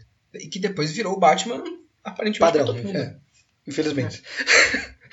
É. Mas o Batman do Frank Miller é o Dutch Harry. É igual, é, é o mesmo personagem, é impressionante. Uhum. E a discussão do Dutch Harry, principalmente no primeiro filme, é bem essa também. E ele sofre da mesma parada que, tipo, o vilão do filme, ele é psicopata num nível que é assustador, assim ele faz coisas que você fica muito revoltado. E por conta do sistema funcionar do jeito que ele funciona lá no filme, que também é exagerado, o Dutch Harry não consegue fazer as coisas do jeito que, que resolve o problema, tá ligado? Ele, ele, prende o cara, o cara sai.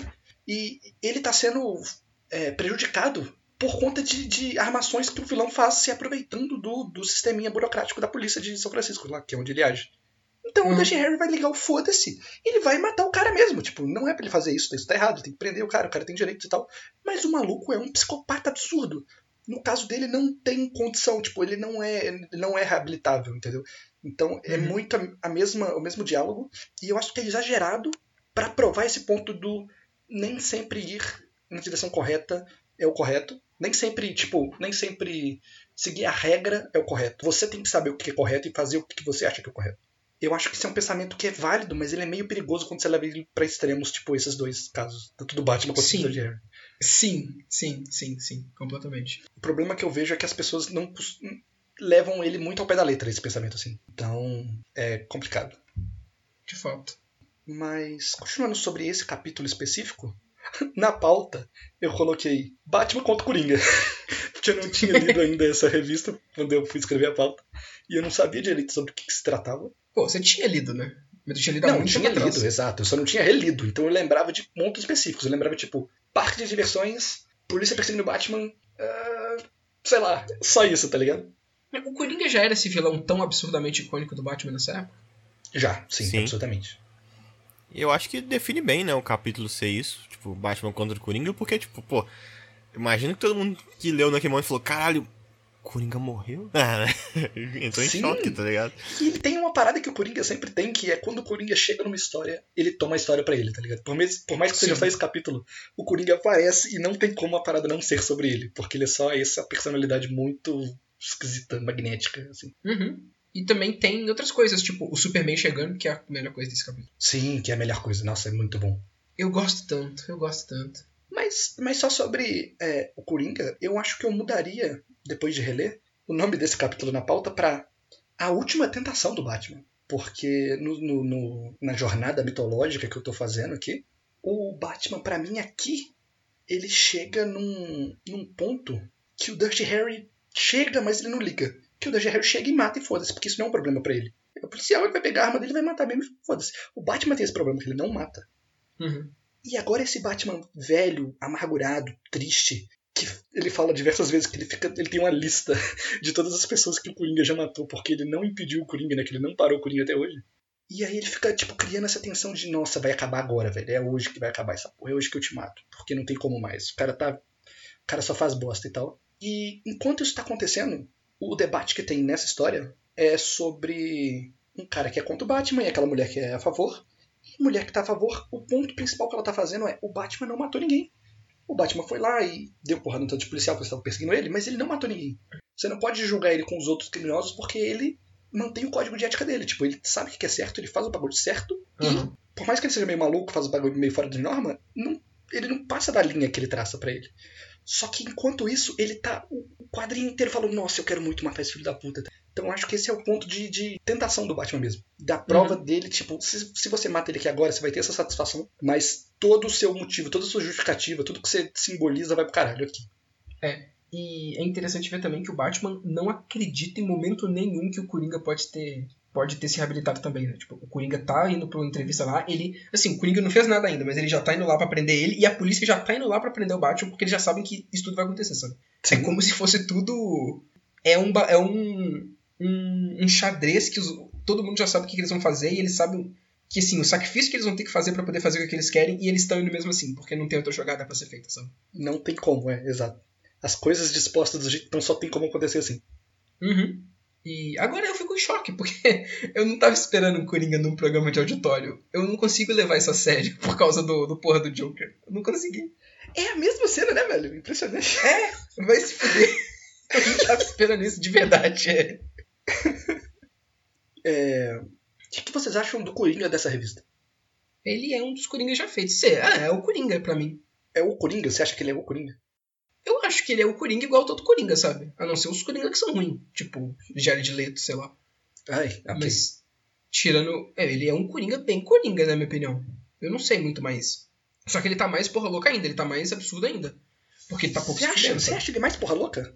Eu acho, porque pelo que ele vai fazer no, no, no parque de diversões, o que, que é aquilo? Tipo, o cara só tá indo lá explodir gente. É isso, ele não tem um plano, ele não tem uma ideologia, ele só tá indo no parque explodir gente porque sim, tá ligado? É só isso. na criancinha. É, tacando, tacando criança explosiva nos outros, fantasiado ainda, ninguém sabe que é ele, que porra é aquela. Nossa, os caras, Gotham City tem que se fuder também, né? Ninguém, ninguém olhou pro cara e falou, porra, esse aqui eu vou embora daqui. Ninguém. Mas ele era um palhaço num parque de diversões, pô. Ele tava no, no ambiente dele. É, era um palhaço completamente normal. Você olha pra ele e fala, putz, nem um pouco de mau gosto esse cara aqui. Se, fosse, se não fosse o Coringa, se fosse um cara fantasiado de Coringa, merecia tomar porrada mesmo assim. Quem Porra, que veste de Coringa, imagina. Porra, de sacanagem. Gotham, é? Mas e tu, Bernardo? O que que você acha desse Coringa específico, dessa história? Ah, eu, eu gosto dele porque eu sinto que é um Coringa, assim, mais amadurecido. Ele não é. Eu não sinto que ele é o mais porra louca, tipo, de forma alguma. Inclusive, eu acho ele um dos mais calmos. Porque ele não mata por prazer, tá ligado? Ele só mata. Ele tem que matar, tá ligado? Tipo, não é um negócio assim. Ah, eu vou matar aqui porque é isso, tá ligado? Chamar atenção, vai dar tudo certo, bonitinho, pai. É, você, não, você não sente que ele tem prazer em matar, em fazer a pessoa sofrer, que é aqueles coringas anti, é, o- antigos, assim, tipo. Mas era um psicopata mesmo, tá ligado? Ele gostava de, de bo- ver o circo pegar fogo, independente de como fosse, o que fosse acontecer, tá ligado? E ele é muito menos chamativo também.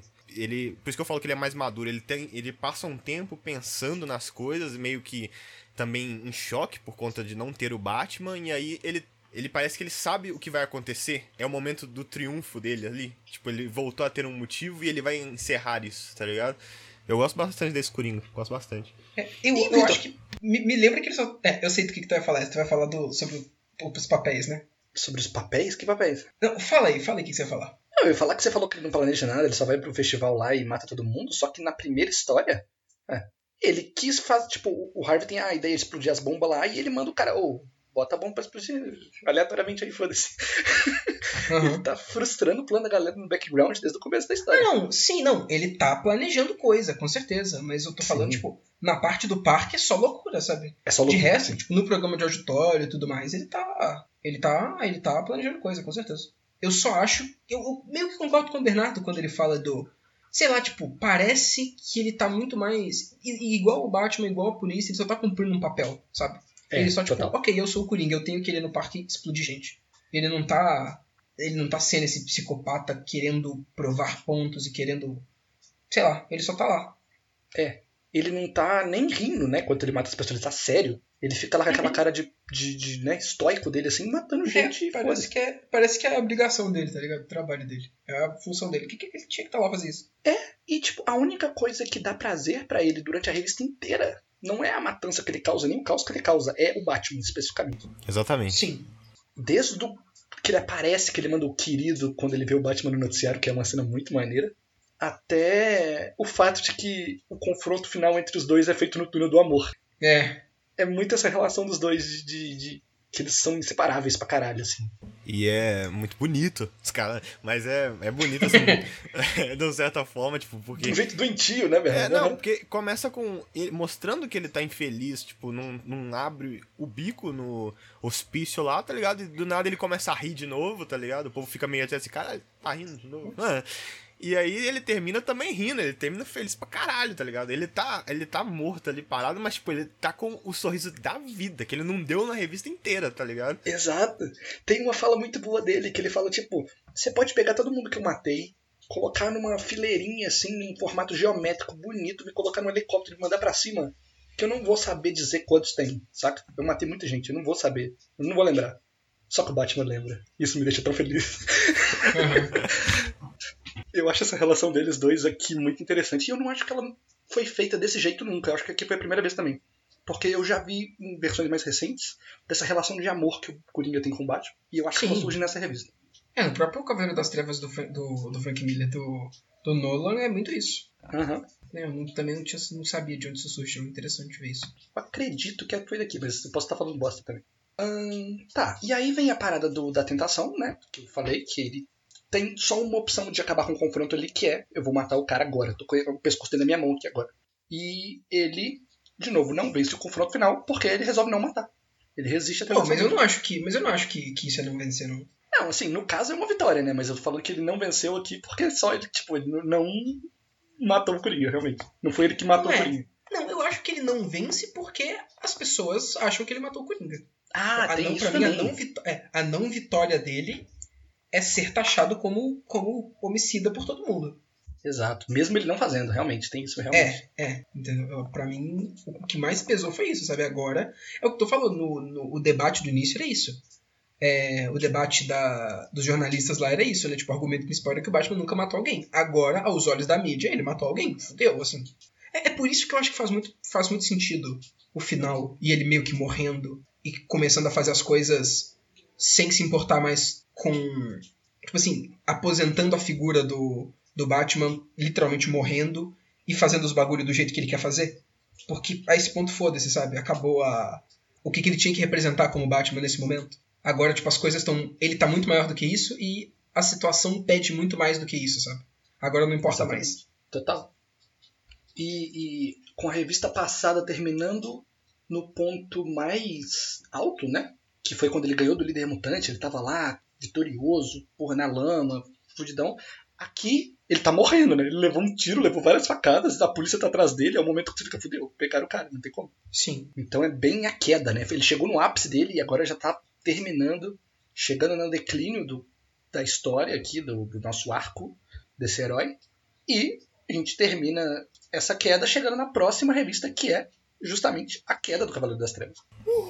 Ah.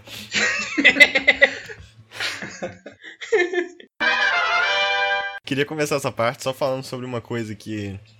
Assim, eu não sei se eu senti. Eu, eu senti, na verdade eu senti isso quando eu tava lendo, que é sobre a comissária.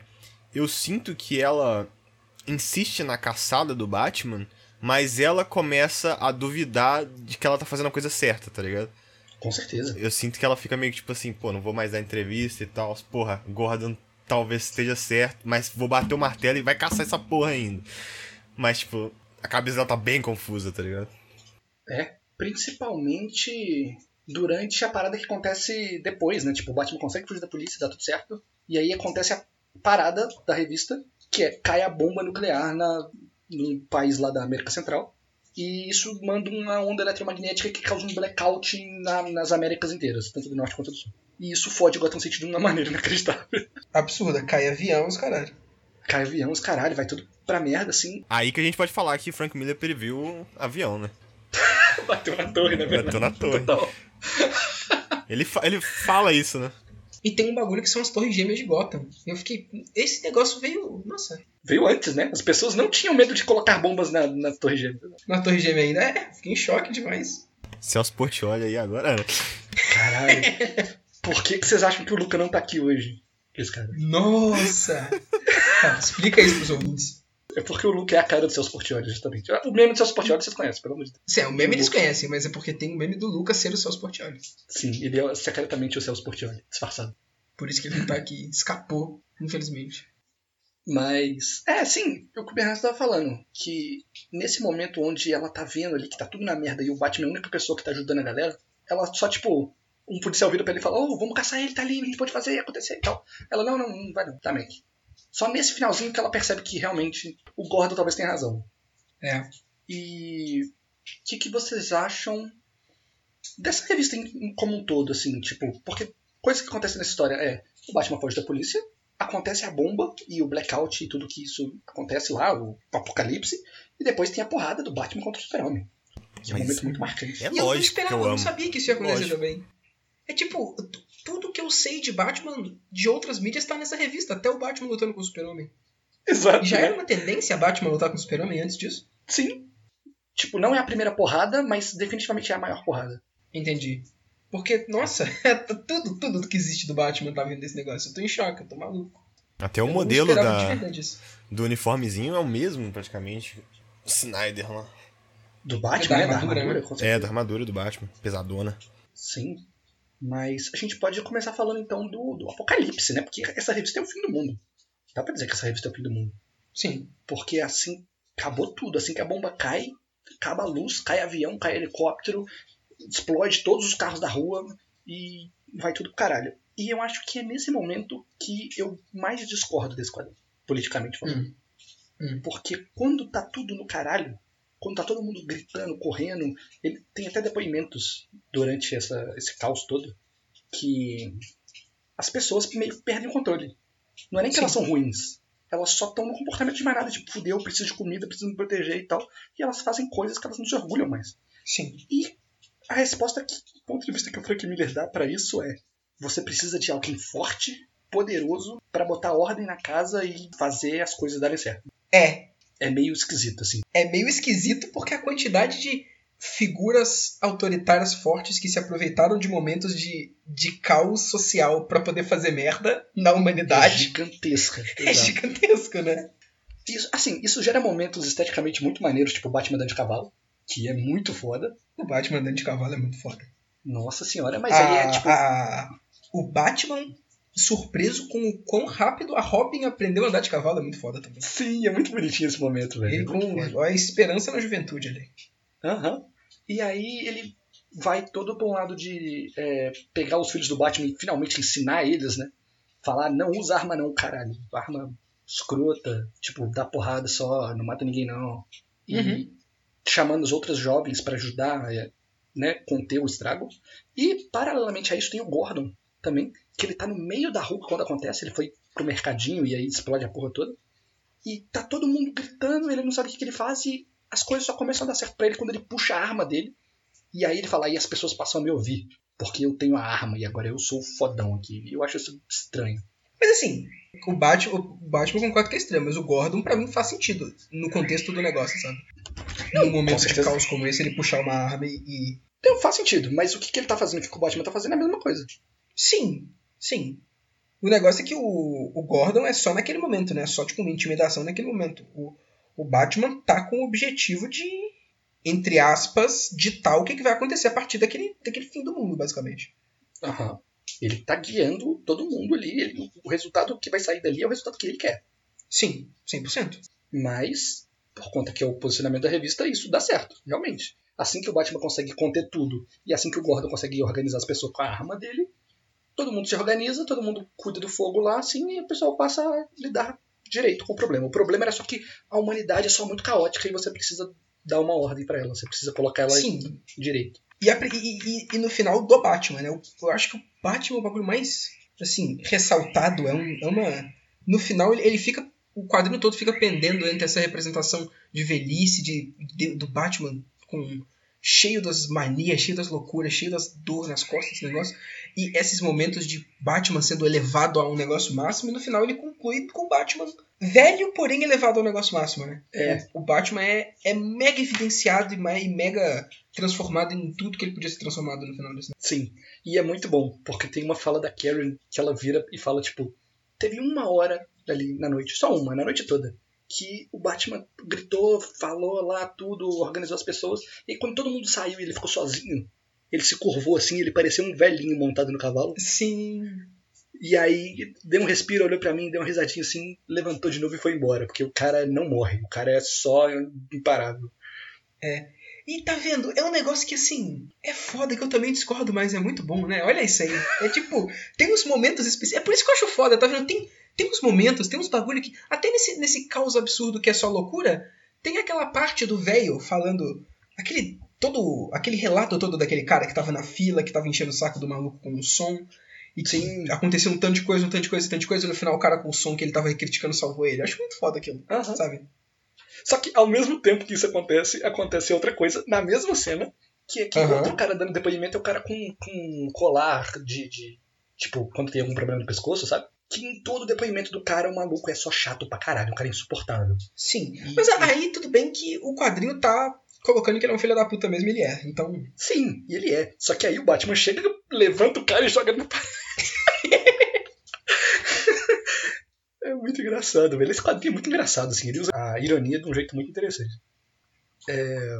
Mas sim, tipo, e aí eles conseguem vencer o apocalipse. O Batman cavalgando que nem um herói medieval, assim, um cavaleiro realmente, uhum. vem e salva todo mundo do fim do mundo e, assim, salva naquelas porque bomba nuclear, né? Não é uma bomba nuclear, mas é praticamente uma bomba, uma bomba nuclear.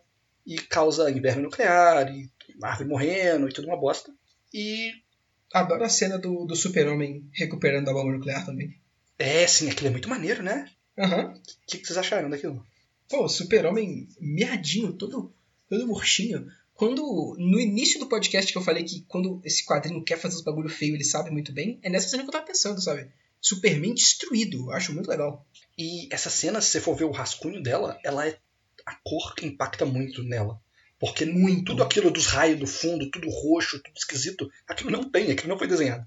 É tudo por parte da colorista. E ficou muito bom. É, é bom demais. E essa é uma das cenas que o Superman deixa de ser o preto, né?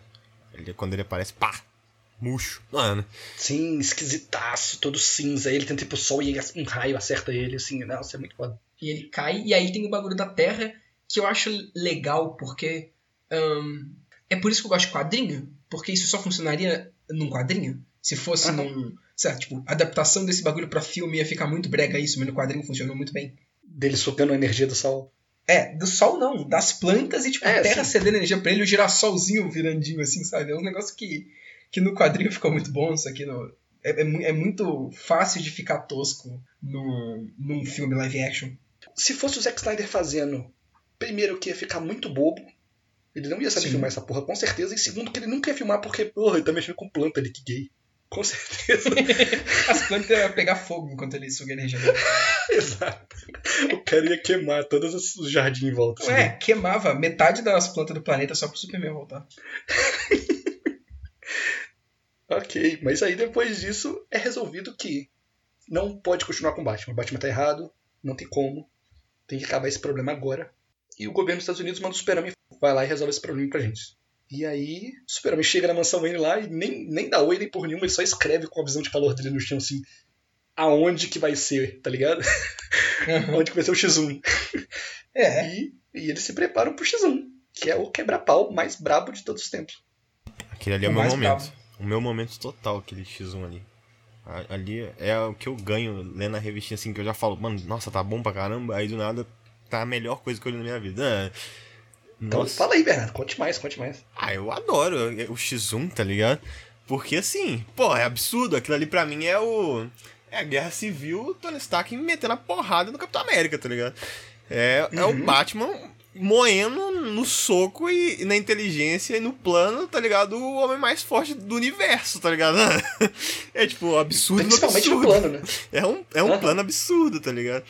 E que, tipo, né, porra, quando você lê da primeira vez, você fala, caralho, mano, acabou de um jeito e para mim já tá bom. Mesmo que não ganhou, tá ligado? O Batman não ganhou, mas aí quando você vira a página, você fala assim, porra, aí que me... não, não, é possível, tá ligado? Aí você é explode. É aí você explode, essa hora é foda demais, que isso. Nossa, cara. E assim, literalmente ele vai pra última porrada numa armadura brilhante com a capa esvoaçante no vento, assim, é muito ele tá no nível 20 ali, tá ligado?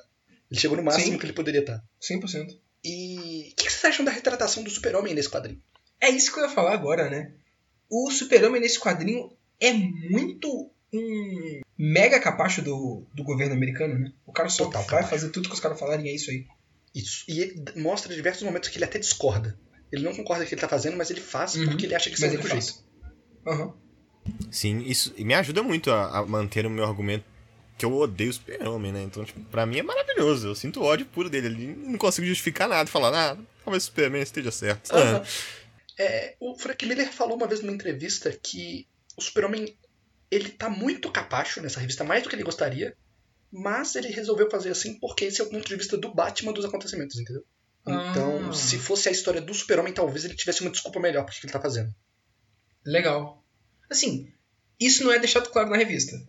Exato. Não, Só falar não parece muito que é, que, é, que é ponto de vista do Batman na, na maioria dos momentos, tanto é que o Batman é o não é um personagem que fica muito em tempo de tela, inclusive, em tempo de exposição, se você for pensar, né? É tanta coisa acontecendo, é tanto foco ni noticiário, ni Gotham, ni outros personagens, na polícia, no- na polícia nova, né? Na nova delegada, no Gordon, na nova comissária, quer dizer, no Gordon, ni tanta gente, ni tanta coisa acontecendo que nem tem tanto Batman assim, sabe? É, o Batman é só o acontecimento. Tipo, ele faz as coisas e todo o quadrinho gira em volta da repercussão que ele tá causando. É, é, ele aparece, faz um bagulho e aí fica um tempão só de repercussão das coisas. É, é isso. Exato. Mas, dito isso, eu acho que o Frank Miller ele não estraga completamente o Super-Homem, não. Tipo, tem vários Também não momentos. É, tem vários momentos que eu vejo ali, é o Super-Homem mesmo, realmente. Tipo, quando ele pega o Batmóvel e abre, assim, ele vê a Robin lá dentro. Aí fala, porra, tu não devia estar na cama, não, menino? É. Aquilo é muito Super-Homem. No próprio finalzinho mesmo, que ele, com a mega au- audição absurda dele, ele capta o batimento cardíaco do, do Batman que voltou quando o bagulho acaba, e ele só dá um sorrisinho pra Robin e assim vai embora. É muito legal. Exato. Exato. E aquilo é Super-Homem, tipo, por mais que agora ele tá muito capacho, realmente, ele ainda Uhum. o Frank Miller ainda sabe escrever ele nesse futuro distópico esquisito. Sim. E a gente chega nesse final, que é quando o Batman finalmente ele ultrapassa a mortalidade dele, literalmente, né? Ele morre ali pro mundo para se tornar Sim. uma ideia, para se tornar uma lenda para sempre. Sim, completamente. E se tinha alguma dúvida, essa história é uma história mitológica pra caralho, assim. Eu não consigo. Sim, demais. E tu falando de morte, eu só queria comentar uma coisa.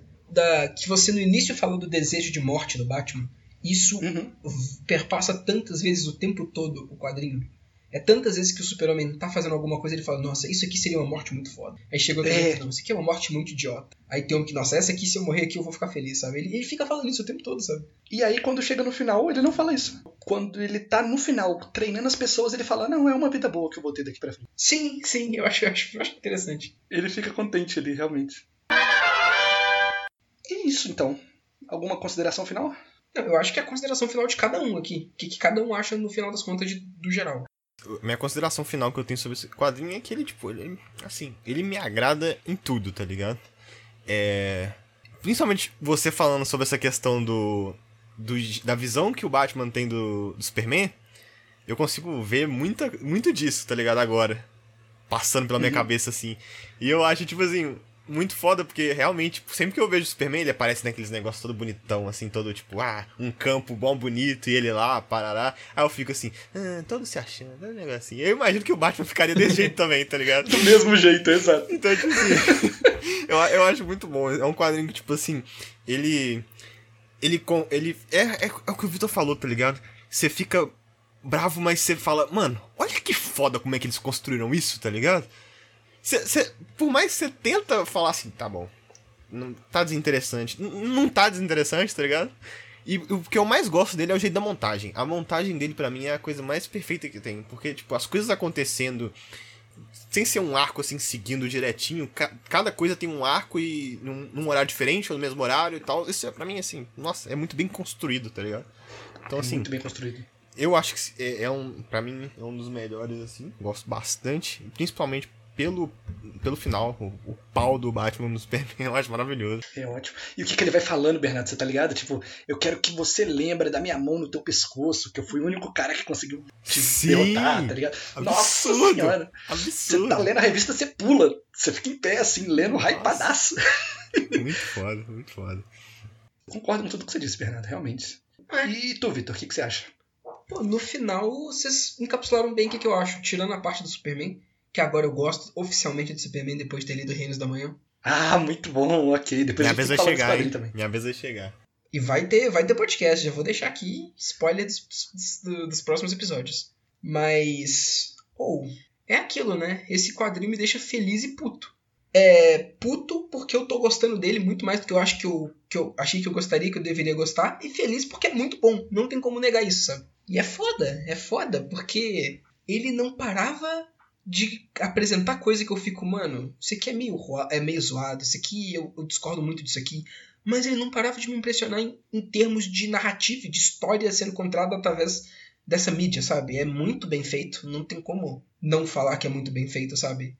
Em termos de arte, de quadrinização, de, de escrita mesmo, sabe? De texto, é Sim. muito bom, simplesmente. Total. É tecnicamente muito legal e narrativamente muito legal também, sim. Aham. E isso leva, levanta um ponto interessante, que talvez seja um spoiler de um próximo episódio também, que é, mesmo discordando da obra, você gostou dela.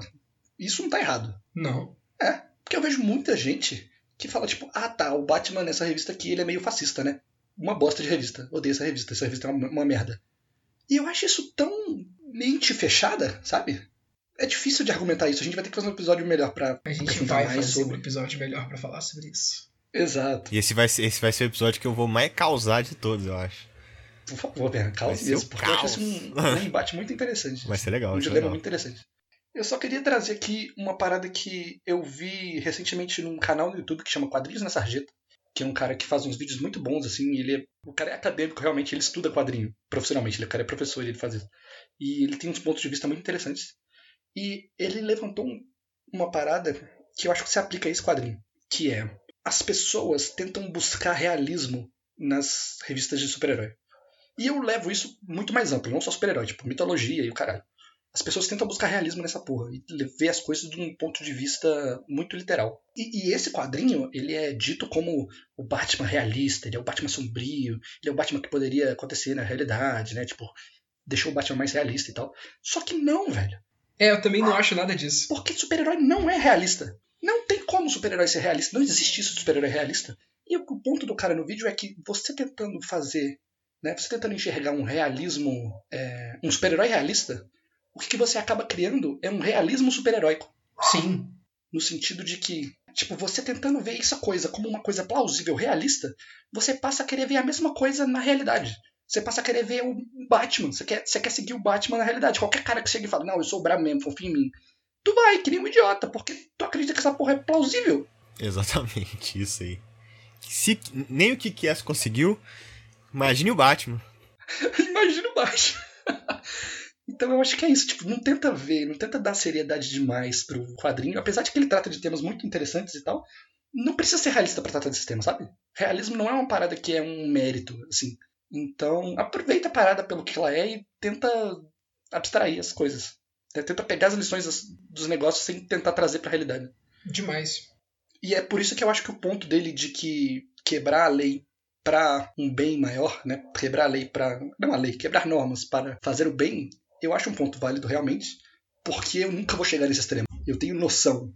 Aham. Então, tipo assim, é- essa lição per se, sem, sem aquele contexto absurdo, é ok. Se você conseguir tirar ela do contexto da história e, e não só levar ela ao pé da letra, transformar ela em algo que você usaria da vida real. Você quer dizer? Sim. Aham. Exatamente, é isso mesmo. Mas se você pegar 100% o que é, é de fato estranho. É de fato estranho, realmente. Mas eu acho que eu consegui passar o meu ponto que eu queria trazer. Sim, conseguiu. Total. Então é isso.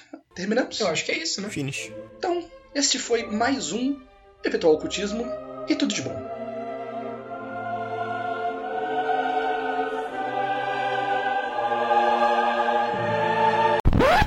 Yes, this is real music. Dark, brooding, important, groundbreaking. Check out the lyrics. Darkness, no parents. Continue darkness, more darkness.